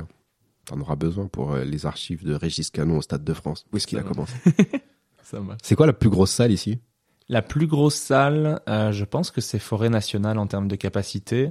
Il y a Palais 12, il y a euh, le C'est- c'est combien, ouais? aussi. C'est combien Oh, je sais pas te dire. Je sais pas te dire le nombre de places.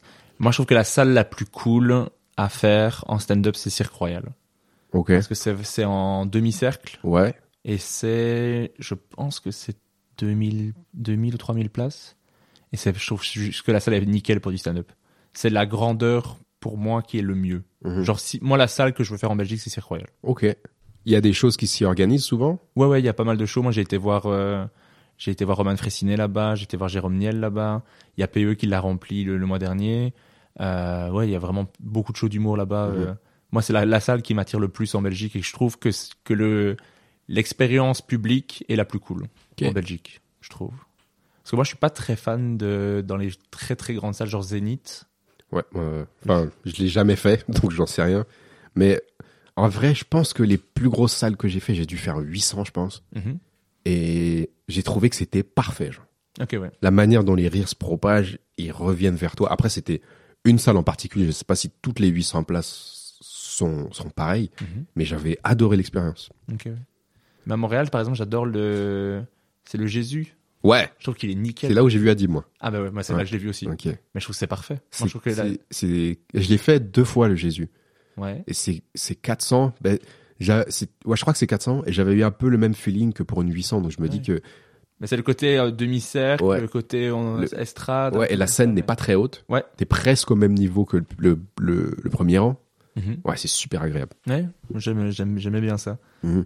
Mais d'ailleurs, toi, Ouais. comment tu es arrivé au Canada en fait C'est comment ça s'est fait le fait que tu te retrouves à faire l'école nationale de l'humour Comment Ouais. t'en avais entendu parler Comment Euh. t'es passé de je fais quelques scènes à Paris Ouais.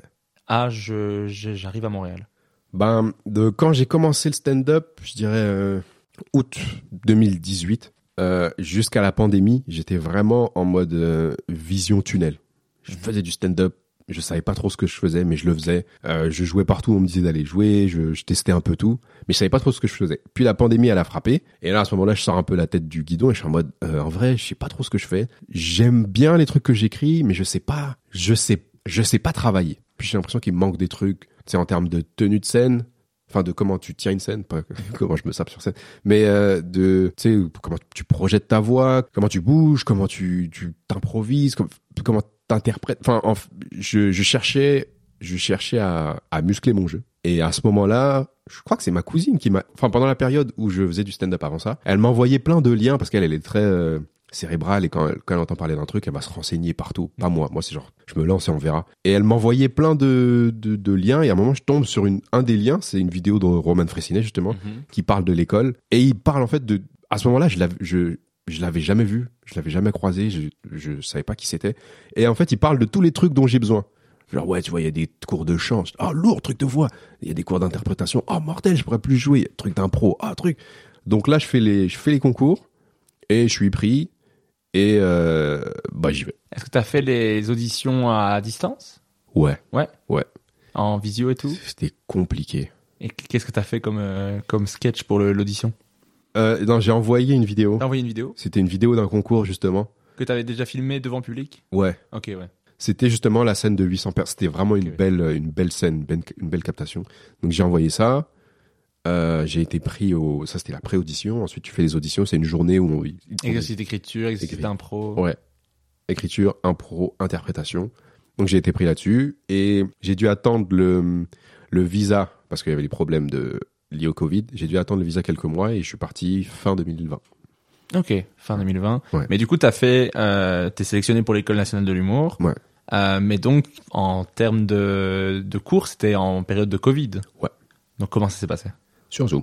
Sur Zoom. mais t'étais à Montréal. Euh, ah non, quand je suis arrivé à Montréal, il y avait certains cours, par exemple, tu sais, on avait des cours un peu plus théoriques, genre histoire de l'humour, humour et société, où c'était des trucs qui se passaient sur Zoom. Et ensuite, on avait d'autres trucs comme les cours d'impro, les euh, trucs d'interprétation. En fait, c'était modulable, ça dépendait des, des politiques du moment. De, en ce moment, on va reconfiner, puis on va déconfiner. Ça, c'était, ça changeait. Ok, ouais. Mais euh, comment t'as vécu ton expérience à l'école nationale de l'humour? C'était dur. Ouais? Ah Ouais, ouais, ouais. Ouais, ouais, c'était dur. C'était trop bien. Franchement, c'était cool. Justement, parce que j'ai été euh, confronté à plein d'univers différents, comme on parlait au début, tu sais, le- la richesse de, de la culture québécoise qui est différente de la nôtre. Donc ça, c'était, c'était trop bien. Tu sais, de, bah, d'évoluer avec des, des gens qui ont fait de l'impro pendant 15 ans, d'autres qui avaient jamais fait d'humour, mais qui avaient leurs références que moi je connaissais pas. Tu sais, qui me parlaient de, de trucs euh, purement québécois ou même qui m'apprenaient d'autres choses. Plein, de- plein de trucs comme ça. Euh, je trouve que les profs, ils étaient super qualifiés, chacun dans leur domaine. C'était trop stylé. Qu'est-ce que j'ai kiffé d'autre aussi? Bah, c'était dur parce que je pense que par rapport au fait que j'avais fait un peu de stand-up avant, j'étais dans les plus expérimentés de la scène du dehors, tu sais, de l'école des bars entre guillemets. Ouais. Mais devant, par exemple les vendredis, tu sais, tu sais comment ça fonctionne. Ouais, donc, ben, pour expliquer pour les auditeurs, vas-y, je t'en prie. Euh, ben, c'est que tu arrives chaque euh, lundi avec une idée de 5 minutes que tu vas travailler toute la semaine et que tu vas performer devant la classe le vendredi soir. Et pour moi, les vendredis, c'était dur. C'était vraiment dur parce que c'est encore une difficulté que j'ai aujourd'hui. On dirait que j'ai du mal, j'ai plus de mal à expliquer mes idées à des humoristes qu'à les performer devant devant des non-humoristes. Donc euh, souvent, genre même quand j'ai envie d'écrire avec quelqu'un, j'ai envie de le faire d'abord sur scène, puis de le montrer à l'humoriste et qu'il me dise ah ouais ça tu pourrais rajouter ça plutôt que d'aller le Ouais. voir avant. Tu vois, tu vois ce que je veux dire. Donc ouais, moi les, les vendredis c'était dur. Ok, ouais. Mais ça se passait bien? Parce que c'était dur. Bah, c'est dur le, le, le côté confrontant de proposer ses idées devant les autres de la classe et tout à chaque semaine. Donc je suppose qu'il y a des fois où c'est mieux, des fois c'est moins bien. Mais est-ce que en, de manière générale ça se passait bien? Tu te disais waouh, j'ai quelque chose quoi. Ah, je me dis, je me disais toujours j'ai quelque chose, mais c'était quand même crispant et euh... non, ça se passait pas forcément bien. Il y avait des moments où j'étais genre, ah, j'aurais pu faire mieux ou j'aurais. Euh, disons que j'étais pas le meilleur des interprètes dans ce contexte-là. Et est-ce que toi tu recommanderais l'école? Euh, bah, pour moi c'était une top expérience. Mhm. J'ai adoré et je me dis, pfiou, heureusement que je l'ai faite. Mais ça dépend ce dont t'as besoin. Mhm. Tu sais, comme comme toujours quoi. Enfin, genre. Je vais pas te recommander de l'insuline si t'as pas de diabète. Enfin, tu sais, ça dépend de, de ce que tu recherches, euh, mais euh, bah moi, ça, ça centralisait tout ce dont je pensais avoir besoin. Et encore aujourd'hui, des choses que j'ai appris à l'école théoriquement, je les recomprends sur scène. Et je pense que ça m'a fait gagner du temps. Ok. Qu'est-ce que tu penses que ça t'a vraiment apporté? Vraiment, c'est le côté structure. Ouais. le côté, euh, je sais vers quoi je travaille. Euh, je suis pas genre juste à tâtonner, genre oh j'ai trouvé un truc marrant. Non, c'est genre ok j'ai une idée, comment je l'amène de cette idée à un fou rire sur scène. Il y a ça et puis aussi en vrai culturellement c'était trop, enfin juste ça m'a ouvert l'esprit quoi.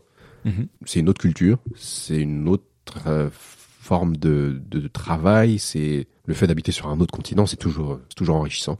Donc euh, trop bien. À la fin de la formation, vous êtes parti en tournée Ouais. à travers le Québec avec ta cohorte. Ouais. La, la tournée a eu, a eu lieu normal, euh, sans, sans conditions Ouais, on a fait Covid nos ça. 30 33 dates. 33 dates à travers le Québec. Comment c'était? Quel souvenir tu gardes de ça? Ah ouais, c'est trop marrant, j'ai trop rigolé. Bah en vrai, ça s'est vraiment bien passé pour moi sur beaucoup des shows, donc ça, j'ai- je touche du bois. Enfin, on touche du bois après ou avant? Je crois que c'est plus pour quelque chose qui va se passer après, Ouais. mais bah, bah, je sais pas. dans le doute. Ouais.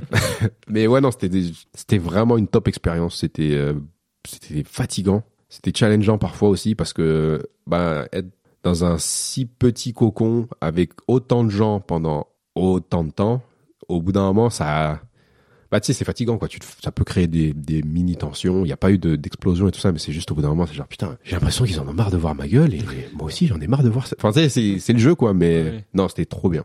C'est vraiment un truc que c'est possible que je le revive jamais on sait jamais mais je suis trop heureux d'avoir eu la chance d'avoir cette expérience. Ok, ouais. Et est-ce que à un moment donné, tu te disais, je vais faire ma carrière au Québec? Ou tu savais, tu avais en tête déjà que tu allais rentrer euh, en Europe?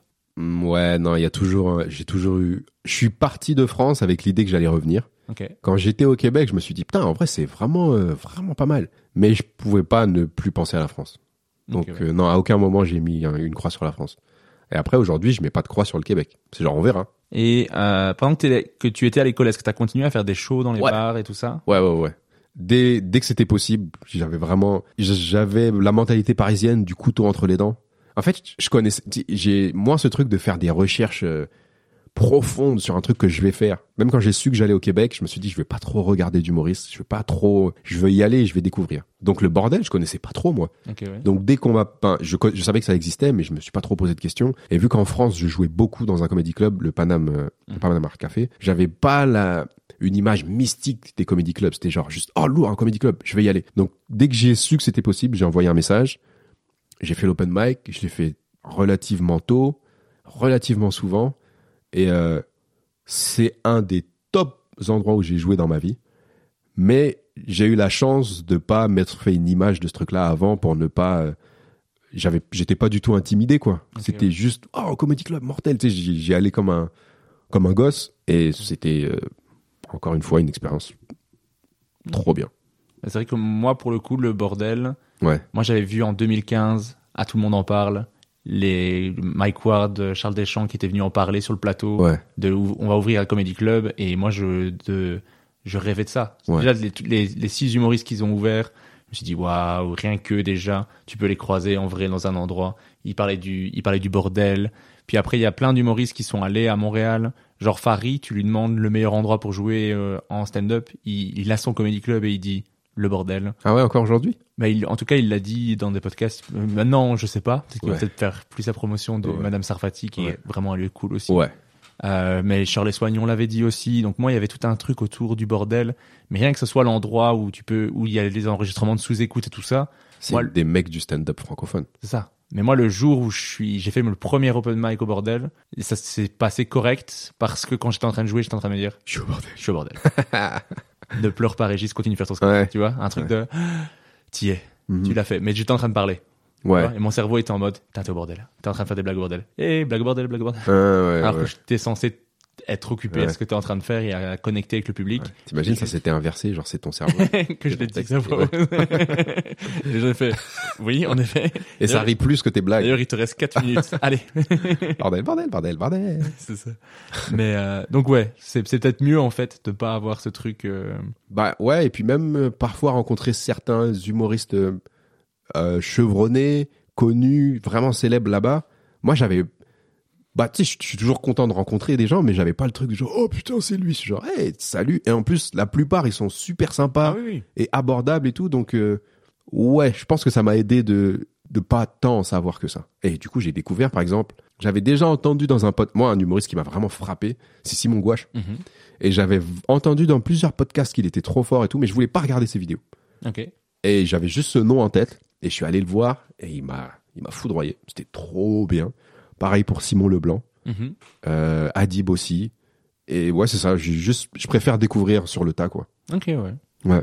Ça marche. Bah moi pour le coup c'est que des noms que je connaissais depuis longtemps parce que moi je regardais tout ce qu'ils postaient, tous les les passages juste pour rire, les sketchs qui sont mis sur internet, Ouais. et tout ce qui est possible et, et imaginable de consommer Ouais. en stand-up. Bah moi, je les ai, tous ces trucs-là, je les ai vus après. Et je me disais, putain, en vrai, en vidéo, c'est moins, enfin, c'est moins bien, quoi. Ah oui oui. Ah oui le stand-up c'est Ouais, ouais, mais c'est genre, je me dis, pour les gens qui ne les ont vus qu'en vidéo, c'est genre le jour où vous allez les voir en vrai, vous, Ouais. allez, vous allez Vraiment. capoter, là.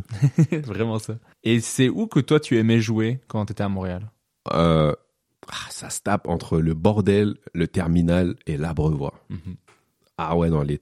Après, c'est trois salles, trois ambiances différentes, mais euh, au bordel, ce que je kiffe, c'est que c'est exactement ce que je me dis. Ah putain, un comedy club, ça devrait être ça, quoi. Ouais. Sais, c'est genre, C'est- C'est nickel. les conditions sont parfaites, l'acoustique, le public, il est éduqué, ils, sait- ils savent exactement ce qui va se passer. Le terminal, je trouve qu'il y a, euh, bah, moi j'ai une attache particulière aussi parce que je connais bien les gérants et tout du, de l'endroit, mais je me sentais vraiment, vraiment, vraiment à la maison. Ça, C'était cool. Et l'abreuvoir, je trouvais qu'il y avait un truc un peu punk que j'aime bien. Je trouve que l'énergie, elle, me- elle me collait un peu. J'aimais bien les, les gars, par exemple, le, me- le, la- le mercredi de l'humour. Tu sais, Charles Brunet qui tient ce truc-là, c'est un mec qui me mettait grave à l'aise, euh, dont j'adore le stand-up. Il y avait vraiment un truc euh, dont je me sentais proche de la, disons, de la direction artistique de, du, de l'abreu et j'adorais ça. Ok. Après l'école t'as fait un 3x20 avec euh, Dom Babin et Francis Legendre. Ouais, T'as fait aussi une petite tournée Ouais. avec Francis qui s'appelle En équipe. ouais. Comment c'était? Euh, bah finalement, ça n'a été qu'un 30-30 avec. Francis. On a fait un 30-30 au terminal, c'était mortel. Et c'était marrant parce que il y a la moitié de la salle qui est venue pour lui, l'autre moitié qui est venue pour moi. Tu sais, Québec-France. Mhm. Et il y avait vraiment une délimitation dans la salle. C'est genre, à gauche, il y avait les Québécois, à droite, il y avait les Français. Ça faisait vraiment apartheid. tu sentais que pour mes blagues, ça rigolait plus là, mais, et c'était, mais c'était une bonne expérience, c'était trop bien. Euh, ensuite, la tournée avec euh, Dom et Francis, on a fait quatre dates, les quatre sold out. Ok, trop bien. Ouais, je me rappelle. Bah, encore une fois, on avait ce truc de, vas-y, on sort de l'école, on fait une tournée. euh, bon, tiens, on le fait, on va, on va, on va, dé- on va délirer, qu'on va raconter des blagues, ça va être bien. Mais euh, il y a des gens qui sont venus nous voir, qui nous disaient, ouais, vous vous rendez pas compte, ça a jamais été fait. Des gens qui sortent de l'école, qui lancent une tournée. Tu sais, on n'était pas en mode genre on va le faire parce que ça a jamais été fait. Juste, on s'est pas posé la question. C'est genre en vrai, si tu sais pas que tu peux pas le faire, souvent c'est une bonne raison de le faire. Donc euh, c'était trop bien. Mais je voulais revenir sur la question d'avant. Toi, c'est quoi tes endroits préférés au Québec pour jouer? Ah, euh, ben moi le, ben il y a le bordel, Ouais. mais j'arrive pas à, je, je m'y sens pas euh, relax Ah ouais? parce que j'ai- j'ai j'ai trop, as j'ai joué trop mystifié le truc. Qui a joué combien de fois? J'y ai joué, attends, j'ai fait deux fois le Gong Show Ouais. et j'ai dû faire trois ou quatre fois l'open mic, Ok, je pense. Donc j'ai pas joué tant que ok, ça. J'ai joué plus, à, mais mon endroit préféré c'est le terminal ok. parce que les, je trouve que les gens sont trop gentils, Ouais. l'accueil, l'endroit, le lieu, je le trouve beau et tout. Ouais. Et ça, a- les, les meilleures scènes que j'ai eues à Montréal en termes de réaction publique, c'était là-bas. Ok. Et j'ai eu, j'ai vraiment des très bons souvenirs. Genre, tu, tu me dis terminal, j'ai des souvenirs de putain, ça marche bien. Ouais. Tu vois, le public qui grosse réaction. Après, est-ce que c'était peut-être plus facile parce qu'il y avait un peu un public européen que du coup, Ouais, il, qui est il plus- réagissait plus facilement ou je sais pas, mais mais en, mais ouais, j'adorais cet endroit. Je trouvais qu'il était nickel. Après, j'ai un rapport particulier avec le Bistrot le de bistrot de Paris parce que c'est moi qui animais. Ouais. euh, ah, j'ai animé plusieurs, un bon paquet de fois là-bas. Donc j'ai commencé à m'y sentir vraiment bien, à prendre mes aises. Le jockey aussi, parce qu'on avait Ah le- ouais, c'est clair. Ouais. on avait la, la soirée du glou. Ouais. Euh, du Glou Comedy Show une fois par mois et au fur et à mesure c'était trop bien donc j'ai j'ai vraiment ça m'a vraiment resté mais je, je dirais vraiment le terminal mais je- en termes de le bordel est juste fabuleux et parfait pour du stand-up mais je crois que c'est juste moi qui le mystifie trop T'arrives pas encore à péter la bulle? pas encore Pas Ok, faut que tu retournes. J'y retourne. Ouais, je, moi, c'est, j'adorerais pouvoir revenir à Montréal avec un spectacle et faire, bah, j'ai continué à progresser, je veux revoir les gens, je veux reprofiter de cette ambiance, mais avec quelque chose de, j'ai continué à évoluer. euh. C'est bien. Donc t'es rentré ici avec un but. Ouais, ouais. Ouais. Mais en fait, l'année à Montréal m'a fait me dire, euh, parce que j'avais fait, j'ai fait pris un an de pause carrière pour pouvoir aller à Montréal, pour pouvoir Ouais. faire cette expérience d'un an que Ouais. je reportais depuis 15 ans. Ouais. Et en fait, le fait de l'avoir fait m'a fait me dire, mais c'est ça que tu veux. Ok. Et ta copine, elle est à l'aise avec ça? Ouais, ouais, ouais. Elle m'a dit bien. à fond, euh, Let's go. Vas-y, vas-y. Ah, vas-y ou allons-y? Ah, elle, allons- elle m'a dit vas-y à Montréal Pour l'année. Pour l'année. Ouais. Et quand je suis rentré, je lui ai dit ben euh, euh, on en a discuté et tout. J'ai- Enfin, on avait déjà discuté pendant que j'étais à Montréal aussi, mais c'était vraiment mais je veux pas refaire l'enseignement, reprendre mes cours du soir que j'avais parce que je- du coup je faisais beaucoup moins de stand-up parce que je travaillais le soir. Mhm. Et je faut je veux me mettre en indépendant, faire du stand-up, aller jouer tous les jours de la semaine à un maximum. Et elle me dit ouais, mais je voudrais qu'on passe du temps ensemble. Donc on a dit au, au minimum, on a dit le strict minimum, c'est une un soir par semaine où on est à deux d'office. S'il n'y en a pas un sur la semaine, ça va pas aller. Mhm. Mais tu vois, par exemple, aujourd'hui, c'était le soir qu'on avait ensemble, pour le soir, et on, Ah, on me propose une première partie aux Kings, et du coup, là, je en discute avec elle, c'est une première partie, un humoriste que j'aime bien, je veux voir son spectacle. Ouais. Demain, je suis disponible, donc on aura quand même une soirée demain. Et au final, elle me dit, mais j'ai pas envie de t'embêter à pas le faire, elle voit que c'est important, et je dis, mais je veux pas que tu penses que tu passes après l'humour, c'est juste... Le cas. Non, je rigole. non, c'est juste... Non, c'est pas le cas, Non, je mais, rigole, je rigole. mais c'est important aussi, Ouais, elle, ouais, elle ouais. comprend ça. Puis Et elle ça se module. Ça se module. C'est genre là aujourd'hui, tu vas pas être disponible, mais une autre fois, vous passerez quatre jours ensemble. Oui, c'est ça. Et c'est aussi parce que pour le moment, je joue beaucoup, beaucoup pour me faire mon- montrer dans plein d'endroits, pour faire des plus petits plateaux qui peuvent des fois euh, donner accès à d'autres plateaux juste pour qu'on te voit. Ouais. Mais tu sais que ce plateau-là, il va te faire gagner 5 euros. Ouais. C'est pas celui qui va te faire payer tes factures, tu vois. Mais il Là, faut t'investis sur toi-même. j'investis pour que, bah, par exemple, il y a des plateaux qui s'organisent en anglais le lundi. Ouais. C'est un open mic. Mais à force de me voir, ils m'ont proposé un, un showcase qui est fait. Ok. Je fais, ah, c'est trop bien. Trop bien. Parce qu'il faut montrer les trucs, tu vois Ouais. ce que je veux dire. Mais euh, non, un soutien de ouf euh, de- là-dedans. euh, c'est trop cool. Ouais. J'ai vraiment trop de chance. Et euh, pour Montréal, ouais, ouais, c'est ça. Vraiment le, le terminal. C'est, je crois que c'est l'endroit qui me manque le plus à Montréal. Mhm. Ouais. Ah ouais. bah, c'est, Moi, c'est- je suis nostalgique hein, pour le coup. Ouais, je le vois, je le vois. c'est cool. C'est que, enfin, je, je me dis que je vais y retourner. Mhm. Donc, dans, dans ma tête, c'est comme si c'est bon, c'est là. Mhm. Pas de panique, tu vas, y- tu vas y aller. J'étais plus anxieux de rentrer en France qu'aujourd'hui je suis de repartir à Montréal. Même si j'ai dans l'idée d'y aller. Ouais. Mais euh, il y avait quand même des, des, des super endroits. Il y a aussi, euh, j'ai fait une soirée, euh, la soirée de d'un humoriste québécois qui s'appelle Stéphane Poirier Mhm. à Richelieu. C'était trop bien, genre. Tu sais, il y a plein de petites soirées, euh, je veux dire annexes, pas annexes, mais enfin c'est pas des comedy clubs, mais c'est des soirées plus ponctuelles qui s'organisent que j'ai adoré aussi. Et là, là tout de suite, je, je les ai pas toutes en tête, mais ouais, il y a eu des, des- vraiment des, des moments euh, hors du temps. C'était trop bien. Moi, je repense à ça. Il y a le Gong Show, qui est Ouais. vraiment une ambiance super particulière, mais trop bien. Ouais. J'ai adoré ça. Et c'est trop marrant parce qu'on en parle maintenant. Et il y a des humoristes. J'ai joué hier à Charleroi. C'est un humoriste de Lille qui m'a fait. Mais je t'ai pas vu quelque part. Et je fais, bah, c'est possible. Je fais du stand-up. Je vais Ouais. souvent à Lille. Ah, je t'ai vu dans le Gong Show. Je fais, ah, c'est trop marrant. Yo, ça buzz de fou le Ah bon show. Ouais, Ouais, ouais. Ça, cet office pour les humoristes, c'est trop bien, quoi. Je... Moi, moi, moi, j'adore regarder même, même les passages nuls du Gong Show. Parce que des fois, je trouve que des gens ont des idées de Donne ouf. des noms. Non, je. Je saurais pas. Tu vois, c'est, tu les vois un passage, tu fais, ah, c'est vraiment nul. Moi, j'aurais gongé plus vite. Euh. Mais des fois, ils ont une idée incroyable dans un sketch nul. Uh-huh. vois ce que je veux dire Ouais, la pépite. Il y a une pépite dedans et ils en font rien du tout. Et tu fais, mais juste pour l'idée, je suis trop content que- Ouais. de l'avoir regardé, tu vois. Ouais, c'est cool. Et euh, il y a le JT Comedy Club aussi, à Montréal. Oui. Ah oui, je suis un ouf. Ouais, je l'ai oublié, la, la soirée euh, de Cyril maintenant. Maintenant, c'est Cyril qui l'anime, ouais. Euh, eh, mais il y a aussi les- l'Esco. L'Esco est vraiment chouette. Ouais. L'Esco, c'est un petit côté stylé, Ouais. euh, avec Ouais, la, peu- lumière peu- derrière et tout, j'aime bien. punk aussi, ouais. Et mais le, le JT, ouais, c'est dans un sous-sol d'une coloc de français Ouais. ou dans le dans leur cour arrière. Mais moi, c'est ma deuxième scène à Montréal. C'est dans la cour arrière à l'extérieur. C'était encore Anthony Giuliani? C'est Anthony Giuliani Ouais. qui. Ah non, c'était euh, Benjamin Zanata Ok. qui animait. Et c'est ma deuxième scène à Montréal. Et je crois que juste après, juste après moi, il y a Charles Deschamps qui passe. Donc moi, j'étais trop fan de Charles Deschamps. Ouais. ok. Moi, c'est le gars du, bordel. C'est un des propriétaires. Donc déjà, je me dis, putain, je- Charles Deschamps, je le rencontre. Je lui demande de faire le podcast. C'est la première semaine que j'arrive. Je suis déjà comme un ouf. Ah ouais. Et je fais mon sketch. Quand t'as je- posé les pieds sur le sol québécois, c'était le début d'un rêve. Ah ouais, ouais, Ouais, ouais, de ouf. Euh, J'ai juste perdu ma valise le jour même que je suis arrivé. Ah, il faut, il faut un prix à payer. C'est ça. Et je suis, j'ai fait mon sketch et j'entends Charles Deschamps qui rit fort à une blague et je me dis, C'est tout pour moi. c'est trop bien. C'est, parti. quoi. ouais. Donc là, c'est des souvenirs, euh, Ah, c'est cool. mon petit moment nostalgie. Mm. Et, et je t'ai pas demandé, ça fait combien de temps que tu fais du stand-up? Ah, moi, c'est c'est la question que j'ai- que j'aime pas. Que, parce que à répondre, c'est toujours bizarre. Je, moi, j'en fais depuis, la première scène que j'ai fait, Right. première, première, première scène, c'est 2013, Mhm. euh, devant des potes.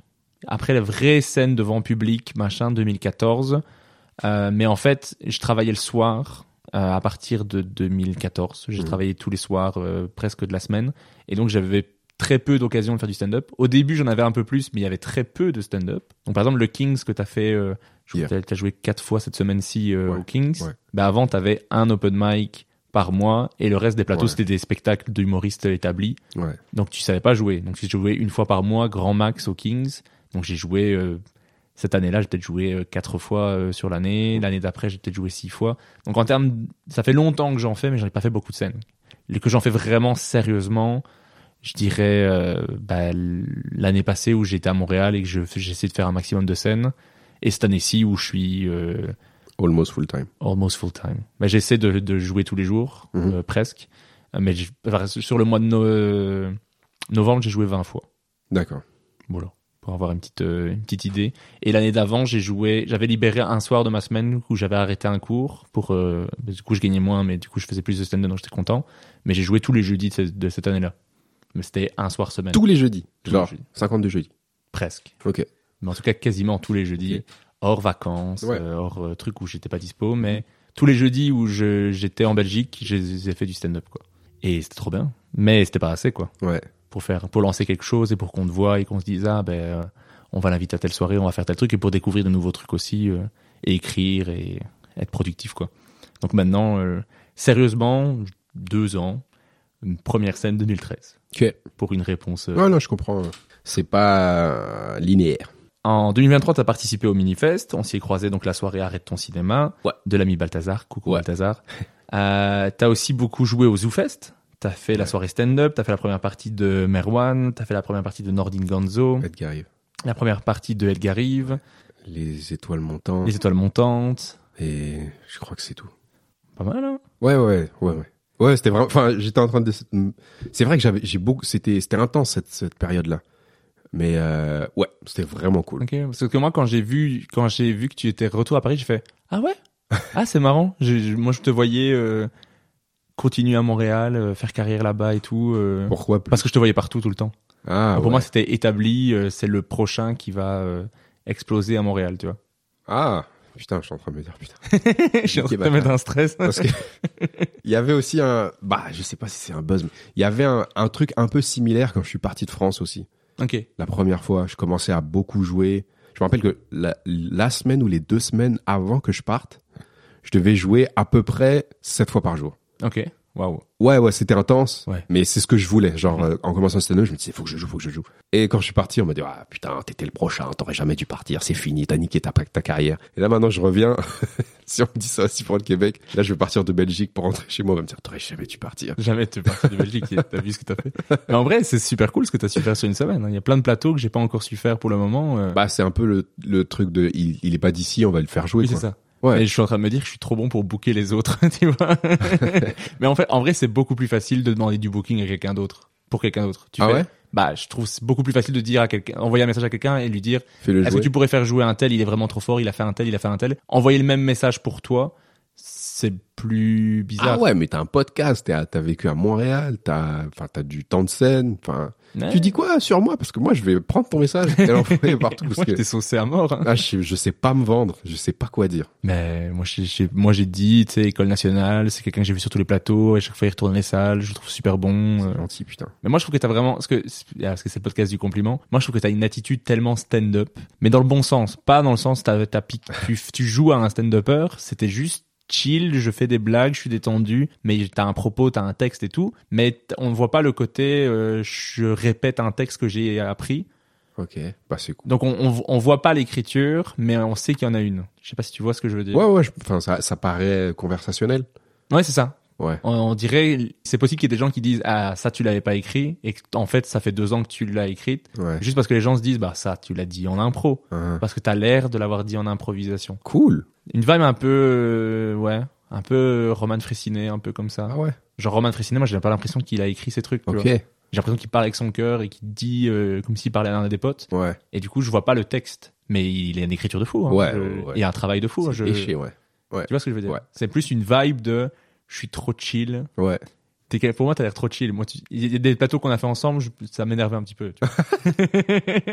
Sérieux? Mais t'arrives, c'est il y a beaucoup de gens qui m'énervent en stand-up comme ça. Euh, mais c'est pas, pas négatif. Ouais, hein. capte, ouais, c'est juste c'est que moi, je suis tellement Ouais. angoissé. Ouais. Et je vois des gens qui arrivent et qui font Ah, alors ça se passe où? Ça se passe là? C'est cool. Je vais prendre un verre. Ouais, Hop. moi je pense qu'il y a, je sais pas, hein, mais je pense qu'il y a un peu un côté insouciant, Mhm. mais inconscient. Ouais. C'est comme euh, le truc où on a fait la tournée là, que on se disait, juste j'essaie de pas y penser et juste d'essayer de contrôler ce que je peux contrôler, tu sais. Mais pour, Mhm. pour le truc conversationnel, en vrai, ça me touche beaucoup que tu dises ça en tant que genre connaisseur des blagues et tout, parce que des stand-up que je préfère, c'est ce que j'aime, genre euh, des mecs comme Patrice O'Neill, Bill Burr, Louis C.K.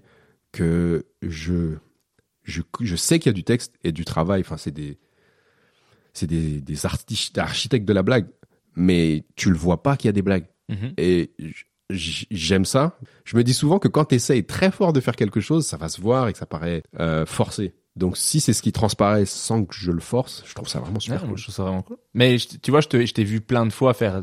bah, quand, quand on fait les scènes de stand-up, on se, on se revoit faire les mêmes sketchs. Ouais. Mais je trouve que tu les vends toujours bien avec une, une bonne attitude, pas un gars qui répète son texte. Tu vois. Merci, c'est super cool. Bah, euh, Putain. encore une fois, euh, je, je t'aurais pas eu dans le podcast si je trouvais pas que ce que tu fais est cool. Et Ouais. Je t'aurais pas recommandé aux gens. Moi, je, c'est ça, c'est ça aussi que euh, de le, le podcast, je reçois que des gens que j'aime trop. Et quand il y a des gens qui me disent, ah, tu me conseilles qui à aller voir en humour, je fais, ben, prends n'importe quel invité du podcast, va le voir. Moi, je les conseille tous à 100%. Euh, je dis pas qu'ils vont faire un carton à chaque fois. hein, Ouais, ouais, euh, mais c'est des gens que que des gens que je sais qui sont drôles et que tu mets le tampon. c'est ça. Ouais, J'ai mon tampon de validation Ouais. que tout le monde s'en fout un petit peu. Bah Mais- non, mais euh, enfin, il y a aussi un truc d'expertise de 80 invités. Au bout d'un moment, ce que tu dis, ça a du poids puisque t'en as, as mangé beaucoup. Ouais, mais ça reste très subjectif, tu vois. Il y a des gens qui cartonnent que moi je, Ouais, on en a je ne parlé. comprends pas du Ouais. tout. euh, C'est marrant quand même. Ouais, vrai. Même la compréhension, je trouve ça rigolo que, genre, il y a plein de gens que, genre, j'adhère pas.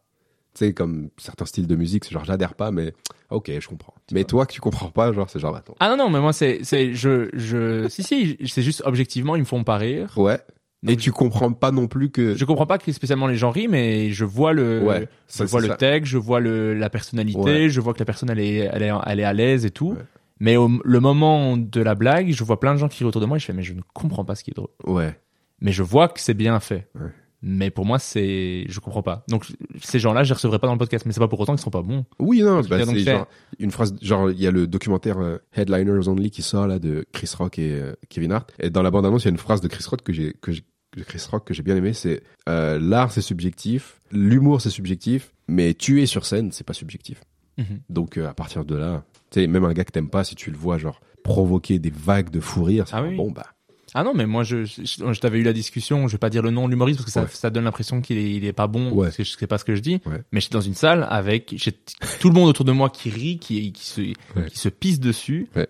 Et moi je suis là, je ne comprends pas ce qui se passe. moi j'écrirais un sketch sur toi ce jour-là. je trouve que le, le focus de toi qui est au milieu d'une salle hilar qui rigole pas, je trouve ça hilarant. Ok. Mais c'est ça, mais c'est, c'est, c'est c'est ce que j'aime trop dans le stand-up aussi. Moi, ça m'est arrivé de voir des spectacles que je suis en train de pleurer de rire. Je, Ouais. je ne trouve ma copine qui a arrêté de le regarder parce Ouais. qu'elle se faisait chier, quoi. Ouais. Je fais, ah, waouh, Ouais, c'est fort. ouais, ouais. Moi, quelqu'un que je trouve un génie, pour un autre, c'est un, un nul qui devrait, qui devrait arrêter. À ce point? Non, mais il y a des gens qui sont un peu extrêmes dans leur, dans, Ouais, dans ouais. leur opinion, tu Ouais, vois, qui s'intéressent pas, donc ils voient pas le travail spécialement. C'est ça aussi, c'est que nous souvent on est un- euh, ça c'est un, un des peut-être je pense c'est le- seul côté négatif, c'est que parfois t'es moins dans l'appréciation Mhm. et plus dans l'analyse. Enfin souvent même, voire tout le temps. Il y en a, il y Mais a- Moi, j'arrive, j'arrive bien à me déconnecter. ah ouais? J'arrive à juste profiter et après me mettre en mode analyse après le spectacle.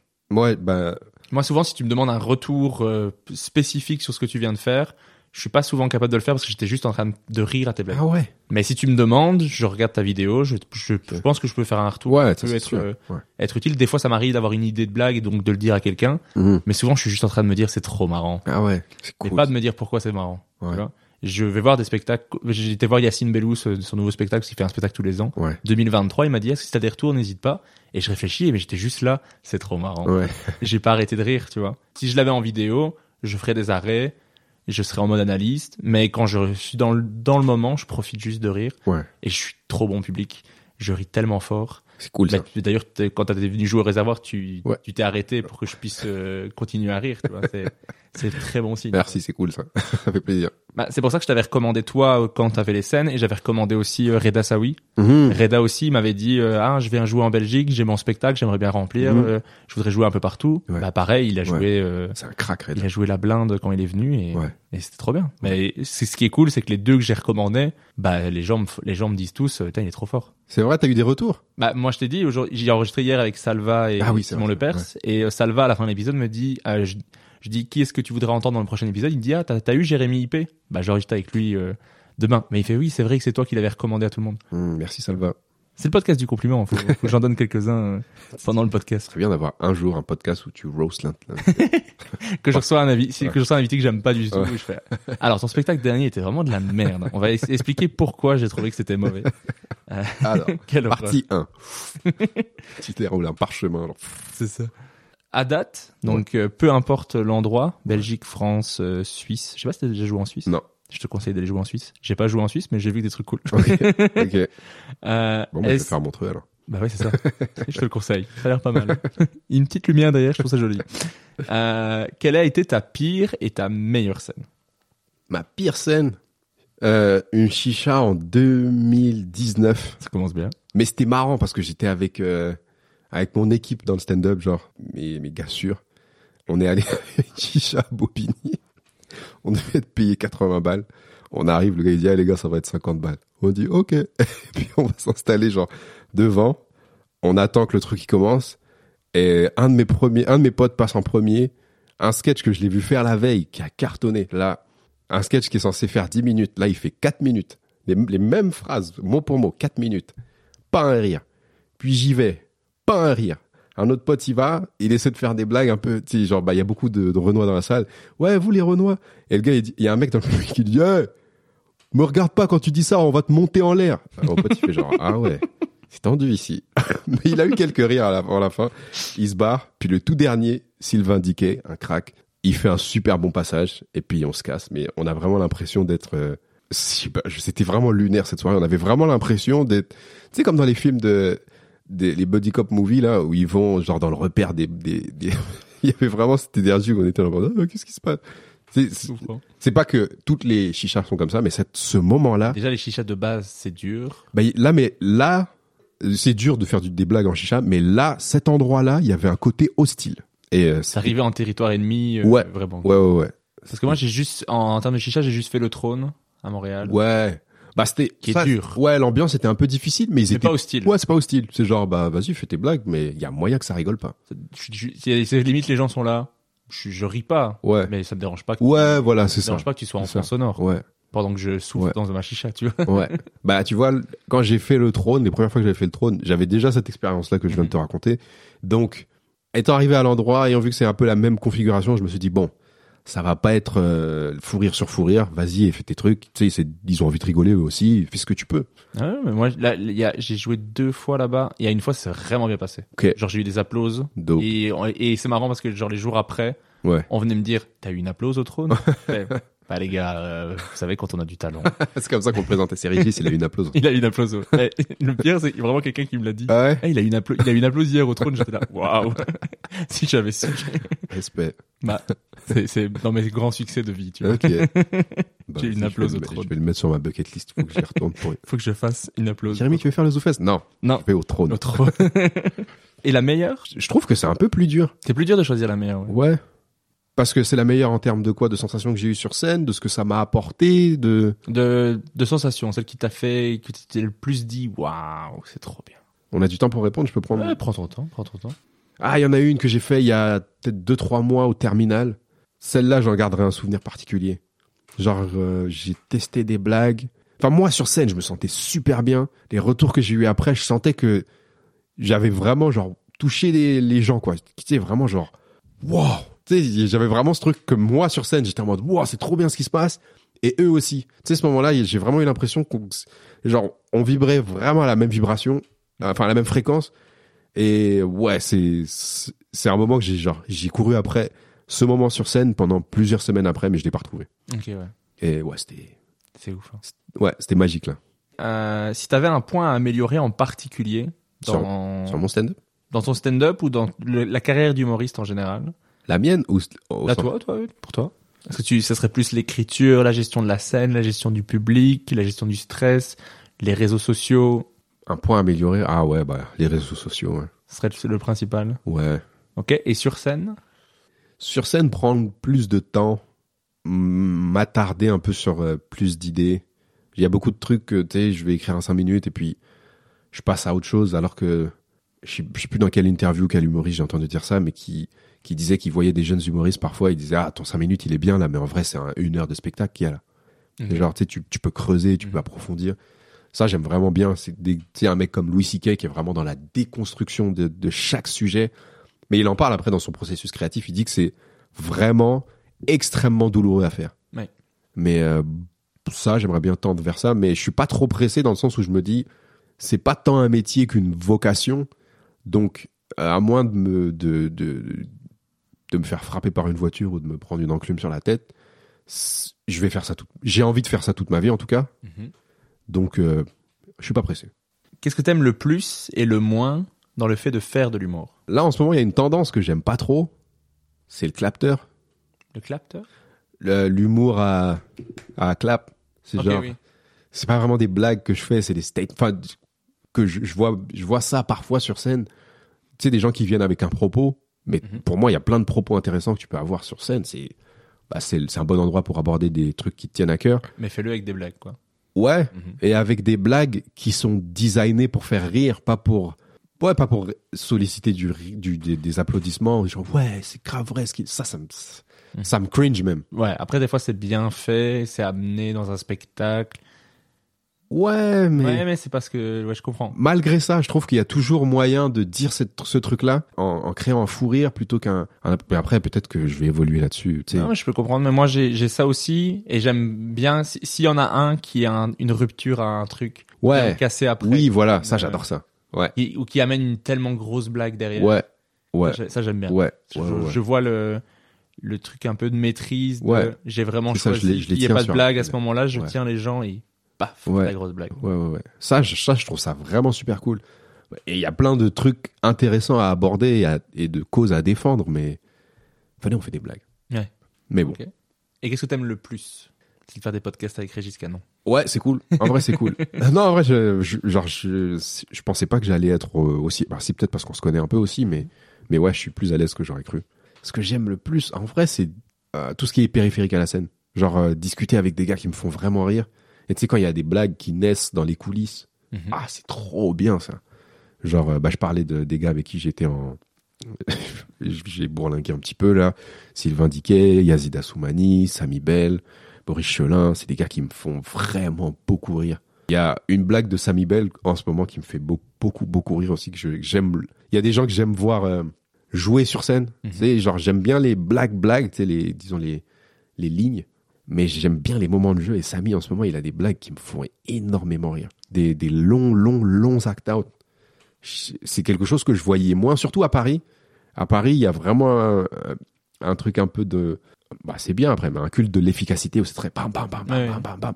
Et là, en ce moment, Samy, il a une blague. Bah, je, je vais pas vendre sa blague, mais c'est une longue scène. Une longue scène qui l'étire, qui l'étire, et je trouve ça hilarant. Ça, j'aime bien. Et qu'est-ce qu'on pourrait te souhaiter pour la suite de ta carrière? Parce que t'as dit que tu voulais faire ça toute ta vie.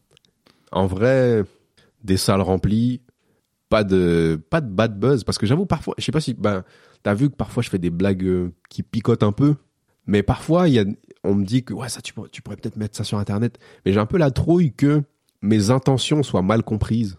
Tu sais, je suis tout le temps, moi, je suis tout le temps dans le, je trouve ça, je pense avoir des bonnes intentions, et la deuxième, la première intention, c'est de faire rire, la deuxième, enfin, non, la première bonne intention, c'est d'être une personne décente. La deuxième, c'est de faire rire.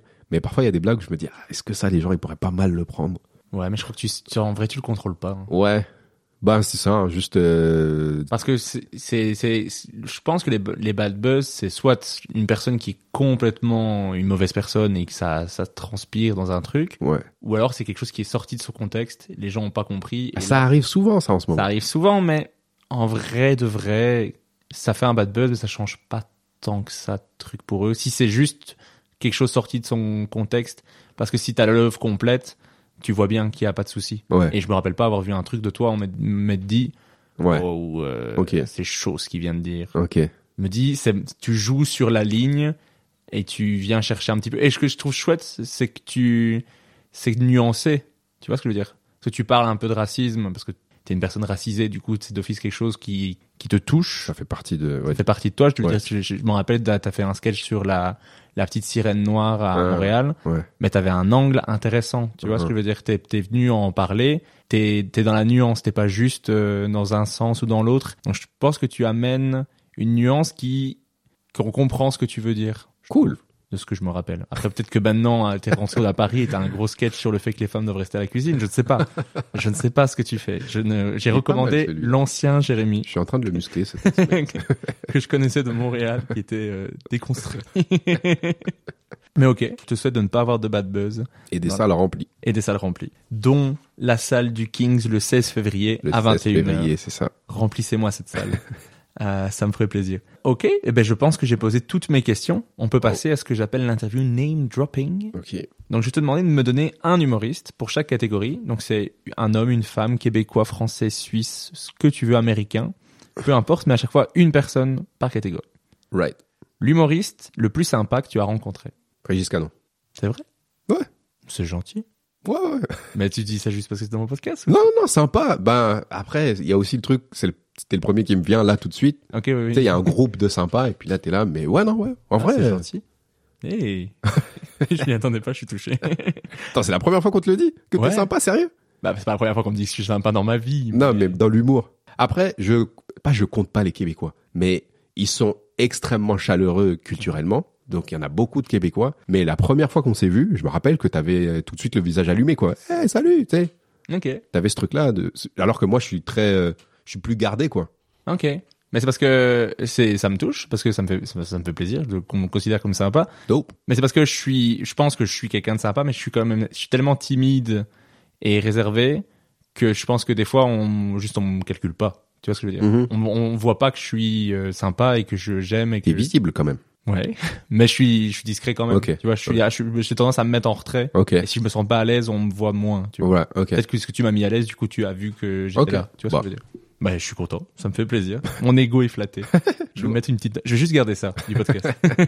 euh, L'humoriste qui t'inspire ou qui t'a inspiré le plus? Euh, de tout temps, de tout temps. Louis C.K. Louis C.K. Oh, c'est marrant. J'aurais j'aurais pensé Dave Chappelle.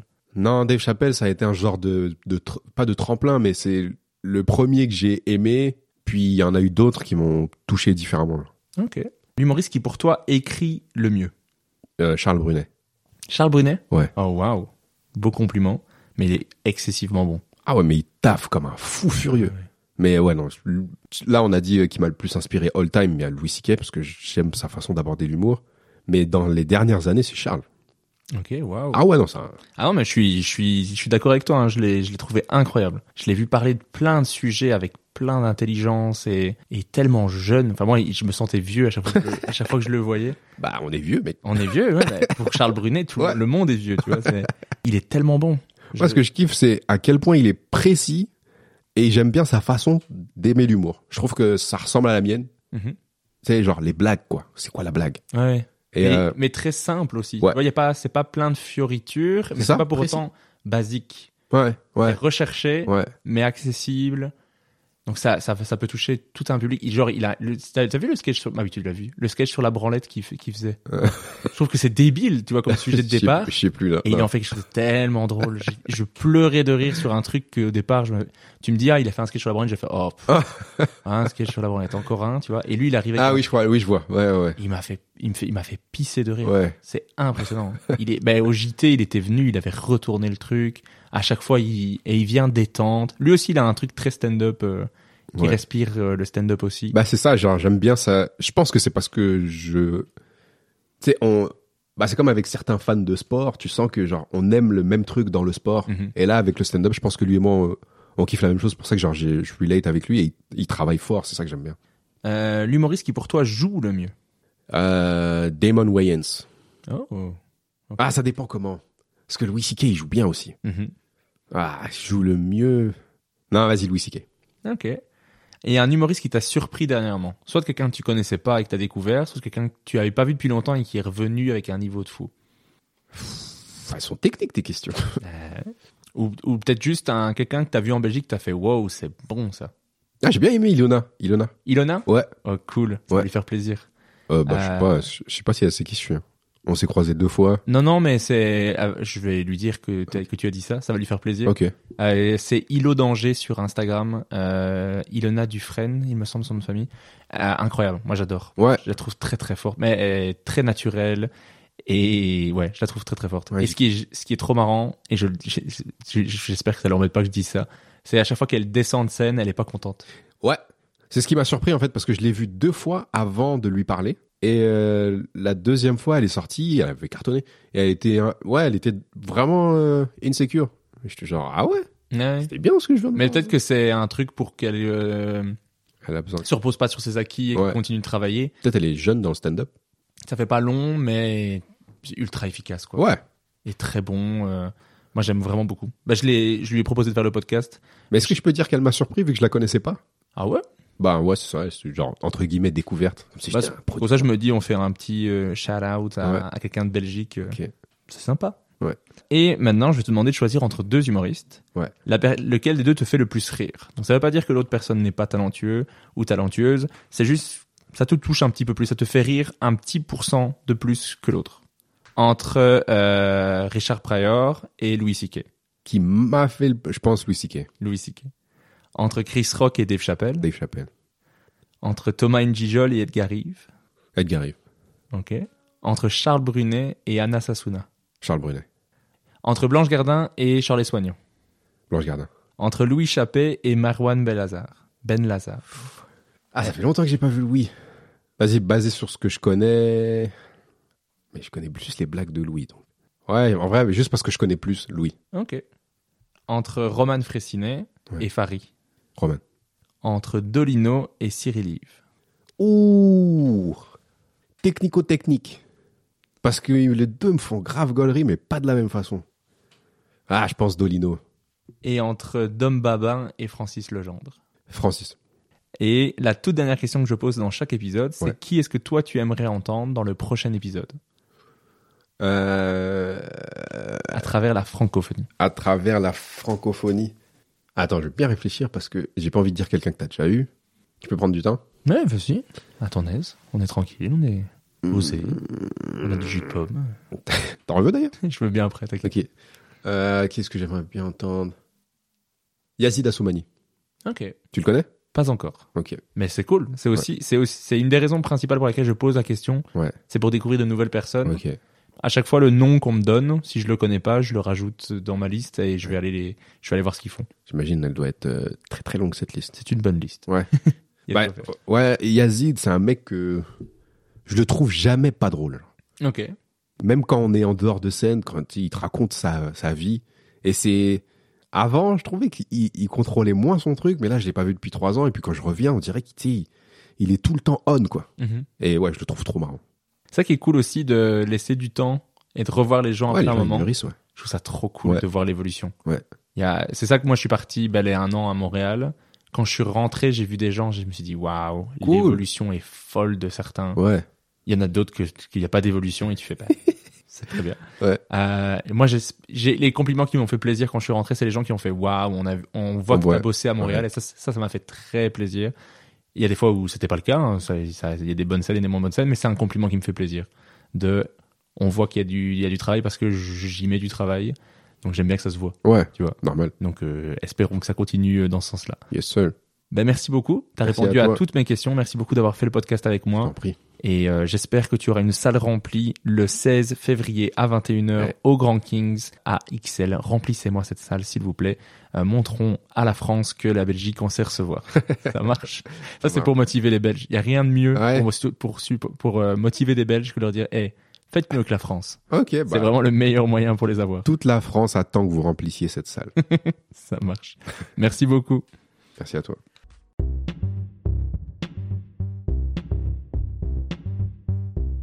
Merci d'avoir écouté Humeur Humoristique. N'hésitez pas à donner votre avis, à vous abonner et à le partager autour de vous. Si vous avez détesté, écoutez le suivant. Il sera mieux. Bisous